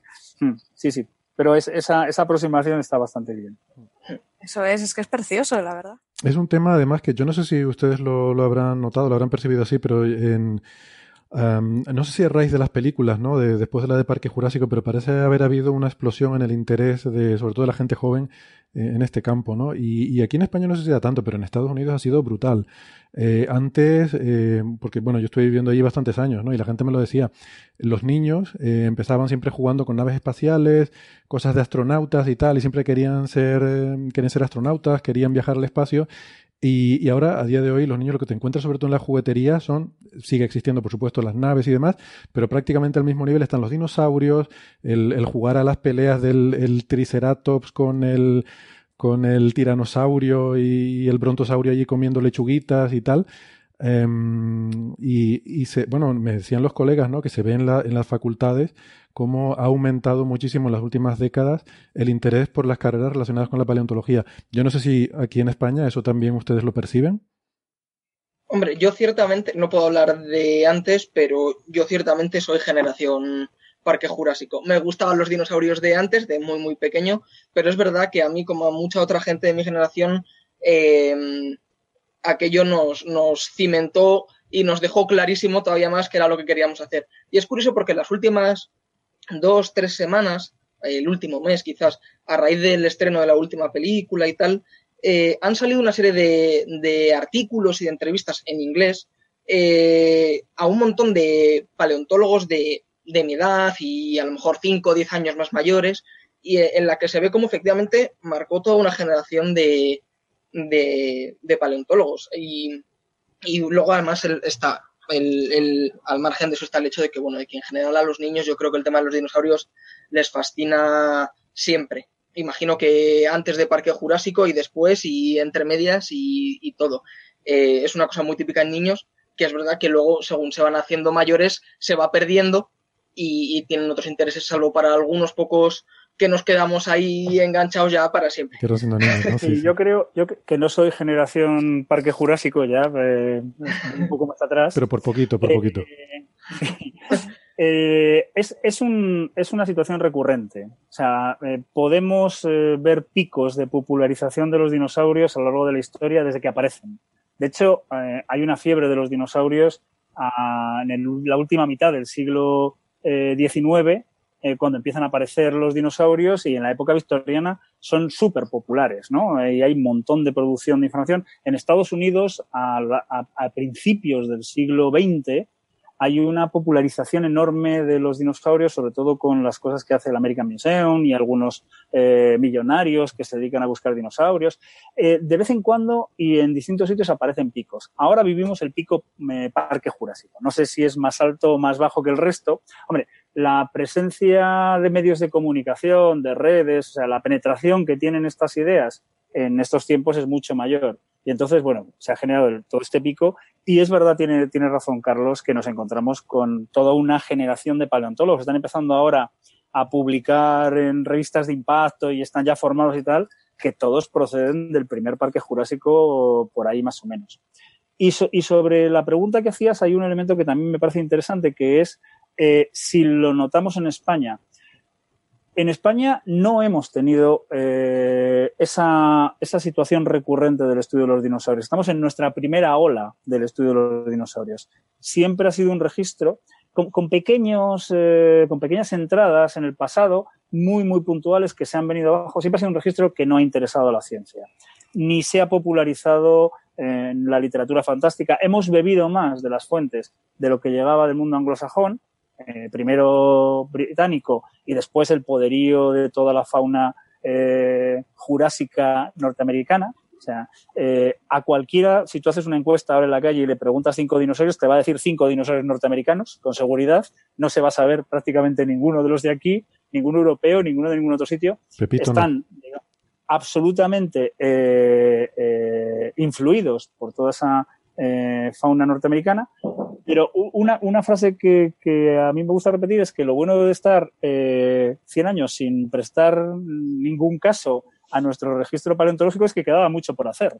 O sea que de repente cuando nos hemos puesto las pilas y han empezado a aparecer grupos de trabajo, han empezado a aparecer proyectos y hay interés y se ve que esto se publica y que ayuda a explicar el contexto paleontológico, eh, nos encontramos con que tenemos, en contra de lo que parecía, un excelente registro paleontológico y que informa de muchas más cosas de las que nosotros creíamos que no es nada trivial, que está colocado, antes hablábamos un poco también de eso, que está colocado haciendo de puente entre los continentes norte y sur, porque estamos muy cerca de esa apertura del Tetis, está eh, conectado entre los continentes este y oeste porque estamos en la apertura del Atlántico y estamos en una situación en la que a lo largo del tiempo ha pasado de todo por aquí y nos ayuda a explicar cómo ha sido ese paso.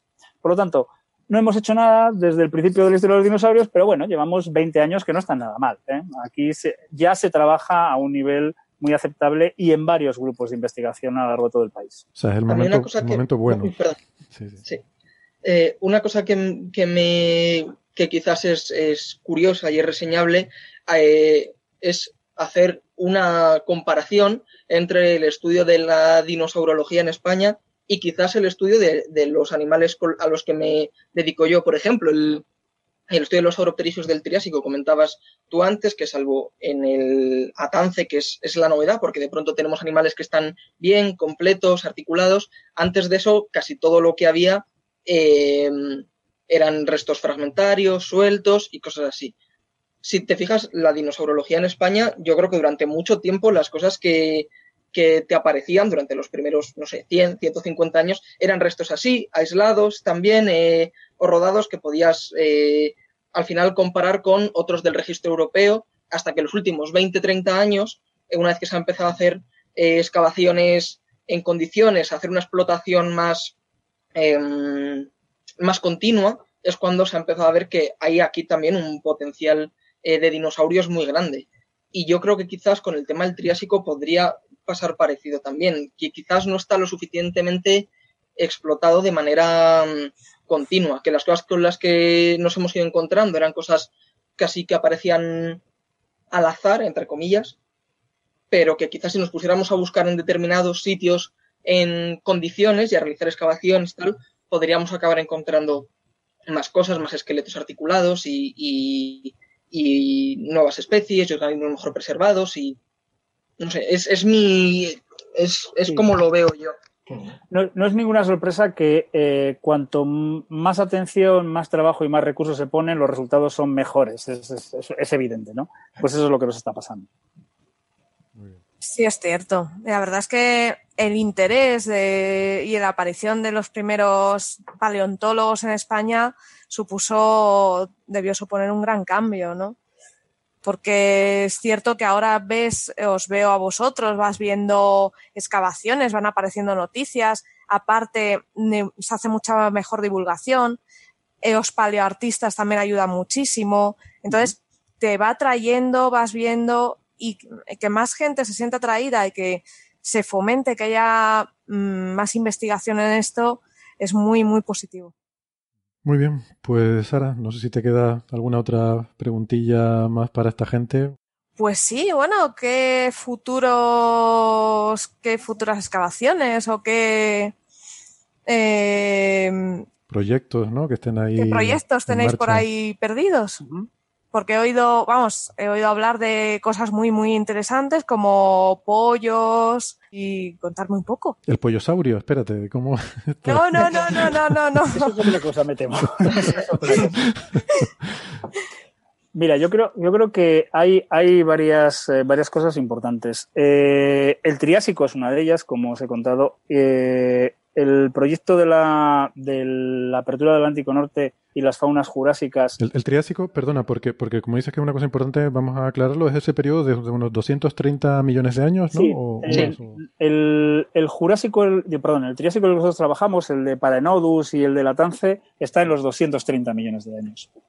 El, en las faunas de los Jurásicos superiores, 148, 145 millones de años. Eh, también es otro de los, de los eh, proyectos en los que se trabaja y vamos a seguir trabajando en, en breve porque estamos eso, estamos intentando ver cómo son las primeras faunas eh, europeas de esa edad ya separadas de las muy bien conocidas faunas del Jurásico superior eh, norteamericano.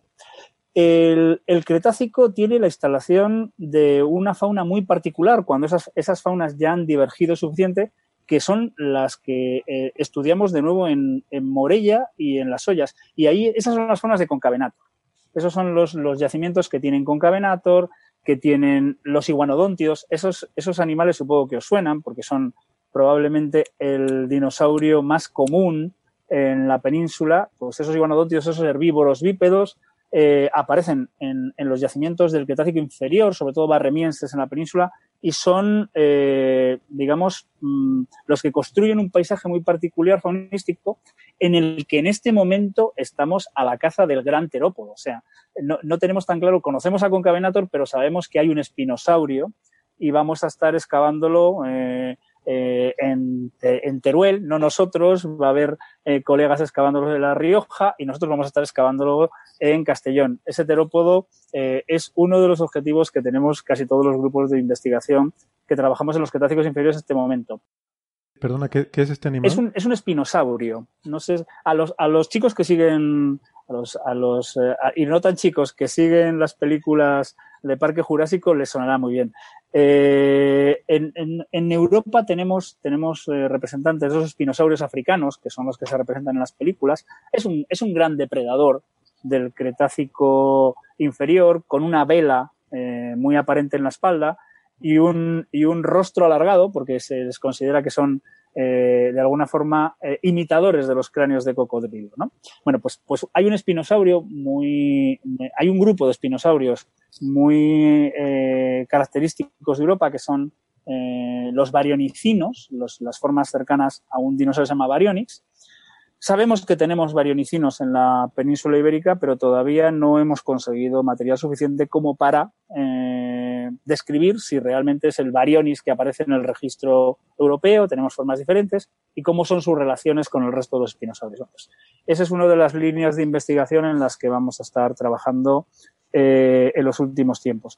Y por último, tú te hacías, ah, bueno, por último, de, de, ese Cretácico inferior, que tenemos una fauna muy bien delimitada, pasamos a las del Cretácico superior, y en las faunas del Cretácico superior lo que tenemos es capturados los inicios de ese tipo de faunas. Sabemos que hemos perdido todo el Cretácico inferior y que estamos empezando a construir las faunas que se extinguirán con el final de los dinosaurios.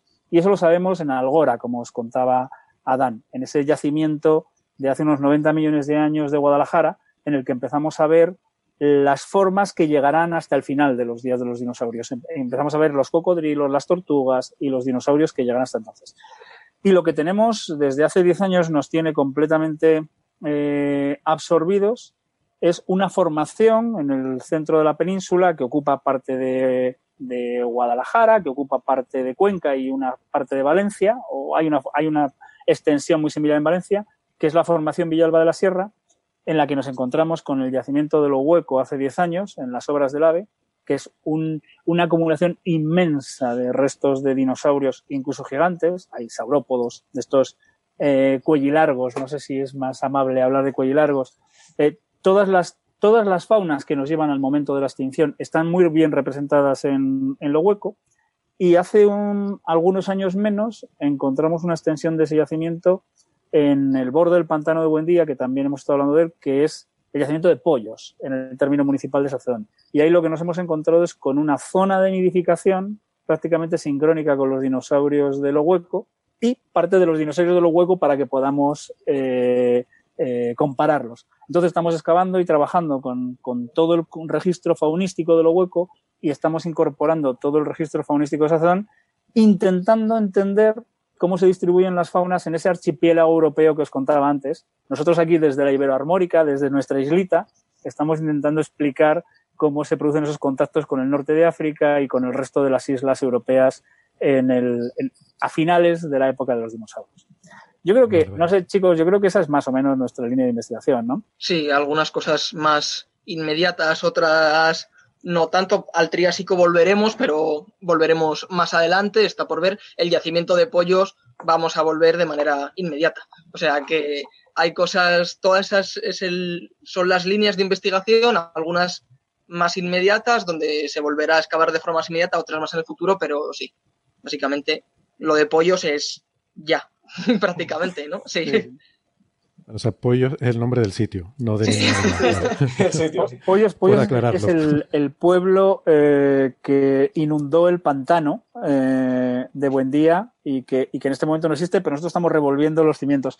Pero fíjate que es una buena raíz para llamar a un dinosaurio. ¿eh? Tú espérate que aparezca un dinosaurio allí y que podamos usar la, la, la, raíz pollos para construir ese nombre. ¿Ah? Sí, va a ser buenísimo. Cuando encontréis, cuando encontréis así restitos de plumas, diréis, mira, mira, apareció el pollo. Sí, sí. El pollo. Debemos evitar pollosaurio que está ya muy gastado, pero bueno, ya podemos jugar con esa idea sin problemas. Bueno, ahora que has mencionado lo hueco, hay que mencionar al tremendo lo hueco titán uh -huh. que es muy, muy característico y que si los oyentes no lo conocen, que lo busquen porque es, es espectacular el bicho. Yo, yo sí. no lo conozco. ¿Qué, ¿Qué, bicho es este? Mira, los, eh, la gente está muy acostumbrada a los saurópodos jurásicos, que son los diplodocus, ¿no? Por ejemplo. Uh -huh. Bien, pues es, este grupo, este grupo llega hasta el final de la extinción, pero solo con unos representantes muy concretos, que son unos saurópodos que se llaman titanosaurios. Sabemos que en, en, Europa, a finales de la época de los dinosaurios, hace 70 millones de años, todo esto estaba lleno de esos saurópodos titanosaurios, pero no teníamos mucha idea de cómo se distribuían. En lo hueco hemos encontrado muchísimos restos de titanosaurios. Hemos encontrado esqueletos de estos animales que algunos llegan a medir hasta 20 metros. Y, y con el trabajo del puzzle de lo hueco, que es un puzzle muy complejo, hemos, sabemos que hay más de un eh, representante de titanosaurio que no se conocía todavía en Europa. El primero, al que se refiere Sara, que hemos, que hemos descrito, es un titanosaurio que se llama lo hueco titán, el, el, el titán, el gigante de lo hueco. Eh, y es un, es un titanosaurio muy, muy particular eh, que, que, que, vivió en esta zona de la Iberoarmórica y que sabemos que por ahora no se encuentra ni en otros lugares del planeta ni en las islas, particularmente en las islas del Reino. Y lo que sí que sabemos es que hay más titanosaurios en lo hueco. O sea, en lo hueco hay titanosaurios que no son lo hueco titán. Estamos en ello. Muy seriamente este verano también nos ponemos en ello. Y lo hueco titán o sus primos son los que nos dejaron eh, varios kilómetros de nidos eh, en, pollos. Y seguiremos trabajando con los nidos de pollos, que son impresionantes. Encontramos eh, huevos completos, esféricos de estos animales. Y, y, y, aprovechando el nombre del pueblo, lo que tenemos que intentar a la máxima brevedad es intentar encontrar uno que tenga todavía su pollo dentro porque ahí podríamos, no, porque eh, ya, ya en términos serios, aparte de, la broma, el, en términos de, de desarrollo, de, de, análisis del desarrollo de estas formas, encontrar elementos que estén dentro del nido eh, nos permiten analizar aspectos muy importantes del desarrollo de estos animales. Conocemos los adultos, conocemos jóvenes, pero conocer formas tan tempranas nos aportaría una información muy rica a la hora de establecer cómo son los cambios morfológicos y cómo se construyen. Bueno, pues en pollos va a haber pollos de titanosaurio, seguro. Solo tenemos que encontrarlos. O sea, estos bichos tan grandes que estás hablando, que supongo que están emparentados con los diplodocus o, son algo parecido, sí. Eh, ¿hacían nidos eh, subterráneos o cómo? No, lo que creemos es que eh, hacían una especie de imagen especular de lo que hacen ahora las tortugas marinas. Se acercaban a zonas cercanas a la playa, ellos desde el continente, porque son formas terrestres, se acercaban a formas cercanas a, las playas y en la arena excavaban con sus patas. Y no nos lo inventamos, eh, podemos seguir los surcos y las marcas de, los arañazos en el sedimento, excavaban con sus patas, dejaban un número considerable de huevos, en algunos nidos se han descrito hasta casi 40 huevos, y se iban. Eh, lo mismo que hacen las tortugas, eh, lo que pasa es que las tortugas vuelven al mar y estos volvían al interior y lo hacían de forma recurrente en estas zonas que eran favorables para dejar los huevos. Supongo que abandonaban las, puestas y a partir de ahí las crías nacerían y saldrían eh, a la zona más boscosa cercana y empezarían eh, ya su vida a crecer a toda velocidad para defenderse de los depredadores. Bueno, pues en estas zonas sabemos que en el tiempo se suceden los nidos porque los sedimentos nos permiten ver hasta 20 capas distintas de nidos y son animales muy grandes y probablemente se movían en manadas y ponían sus huevos en áreas inmensas. Ellos también, como estamos usando el comodín de búsquelo en Google, eh, os, eh, os, recomendaría que buscaseis Aucama Huevo, que es un yacimiento argentino, mm, de las mismas características que los que tenemos en Guadalajara. Y vais, lo que pasa es que ellos llevan 10 años más de trabajo y entonces eh, pueden mostrar todavía más cosas y vais a ver cómo son estas superficies de nidificación de estos animales y lo que se puede aprender a partir de ellas. este yacimiento de Ocama Huevo, eh, que trabajan colegas argentinos que nos están echando también una mano en Guadalajara, eh, es, es, el equivalente a lo que acabamos de encontrar y con lo que nos vamos a ver los próximos 10 años, por lo que veo. Wow, es súper prometedor, la verdad. Fascinante. O sea, hay un, campo por delante para, para todo lo, en fin, para todo el ámbito de la paleontología en España. Quizás animar entonces a la gente que esté pensando que pueden estudiar y les guste todo este mundillo, pues que, es un mundo en el que parece que, que, es bastante prometedor, ¿no? En, por lo menos aquí en España hay todavía mucho por hacer y mucho por desenterrar. Eso es. Bueno, todavía nos queda eh, financiarlo, que, ¿eh? eso desanima a cualquiera. Pero eh, por materia prima tenemos materia prima suficiente. Ya veremos cómo estructuramos los proyectos de investigación, que eso ya os consta a todos que es mucho más complejo. Sí, sí, nos consta que nos va a contar. Bueno, pues, pues nada, de verdad, muchísimas gracias por estar con nosotros este ratito, que nos, hemos alargado un poquillo más de lo que pensábamos. Pero, pero bueno, enhorabuena por, por estas investigaciones eh, fascinantes. Mucha suerte con estos proyectos futuros. Y, nada, espero que, eh, en fin, según sigan apareciendo resultados, pues podamos eh, seguirles llamando para que nos los cuenten en primera persona. Gracias, Sara, por organizar esta reunión. Francisco, Adán, Carlos, muchas gracias. Muchas gracias. Y estaremos encantados de contaros cualquier cosa siempre que lo queráis. Perfecto. Pues te tomamos la palabra. Un saludo, adiós. Un saludo. hasta luego. Adiós.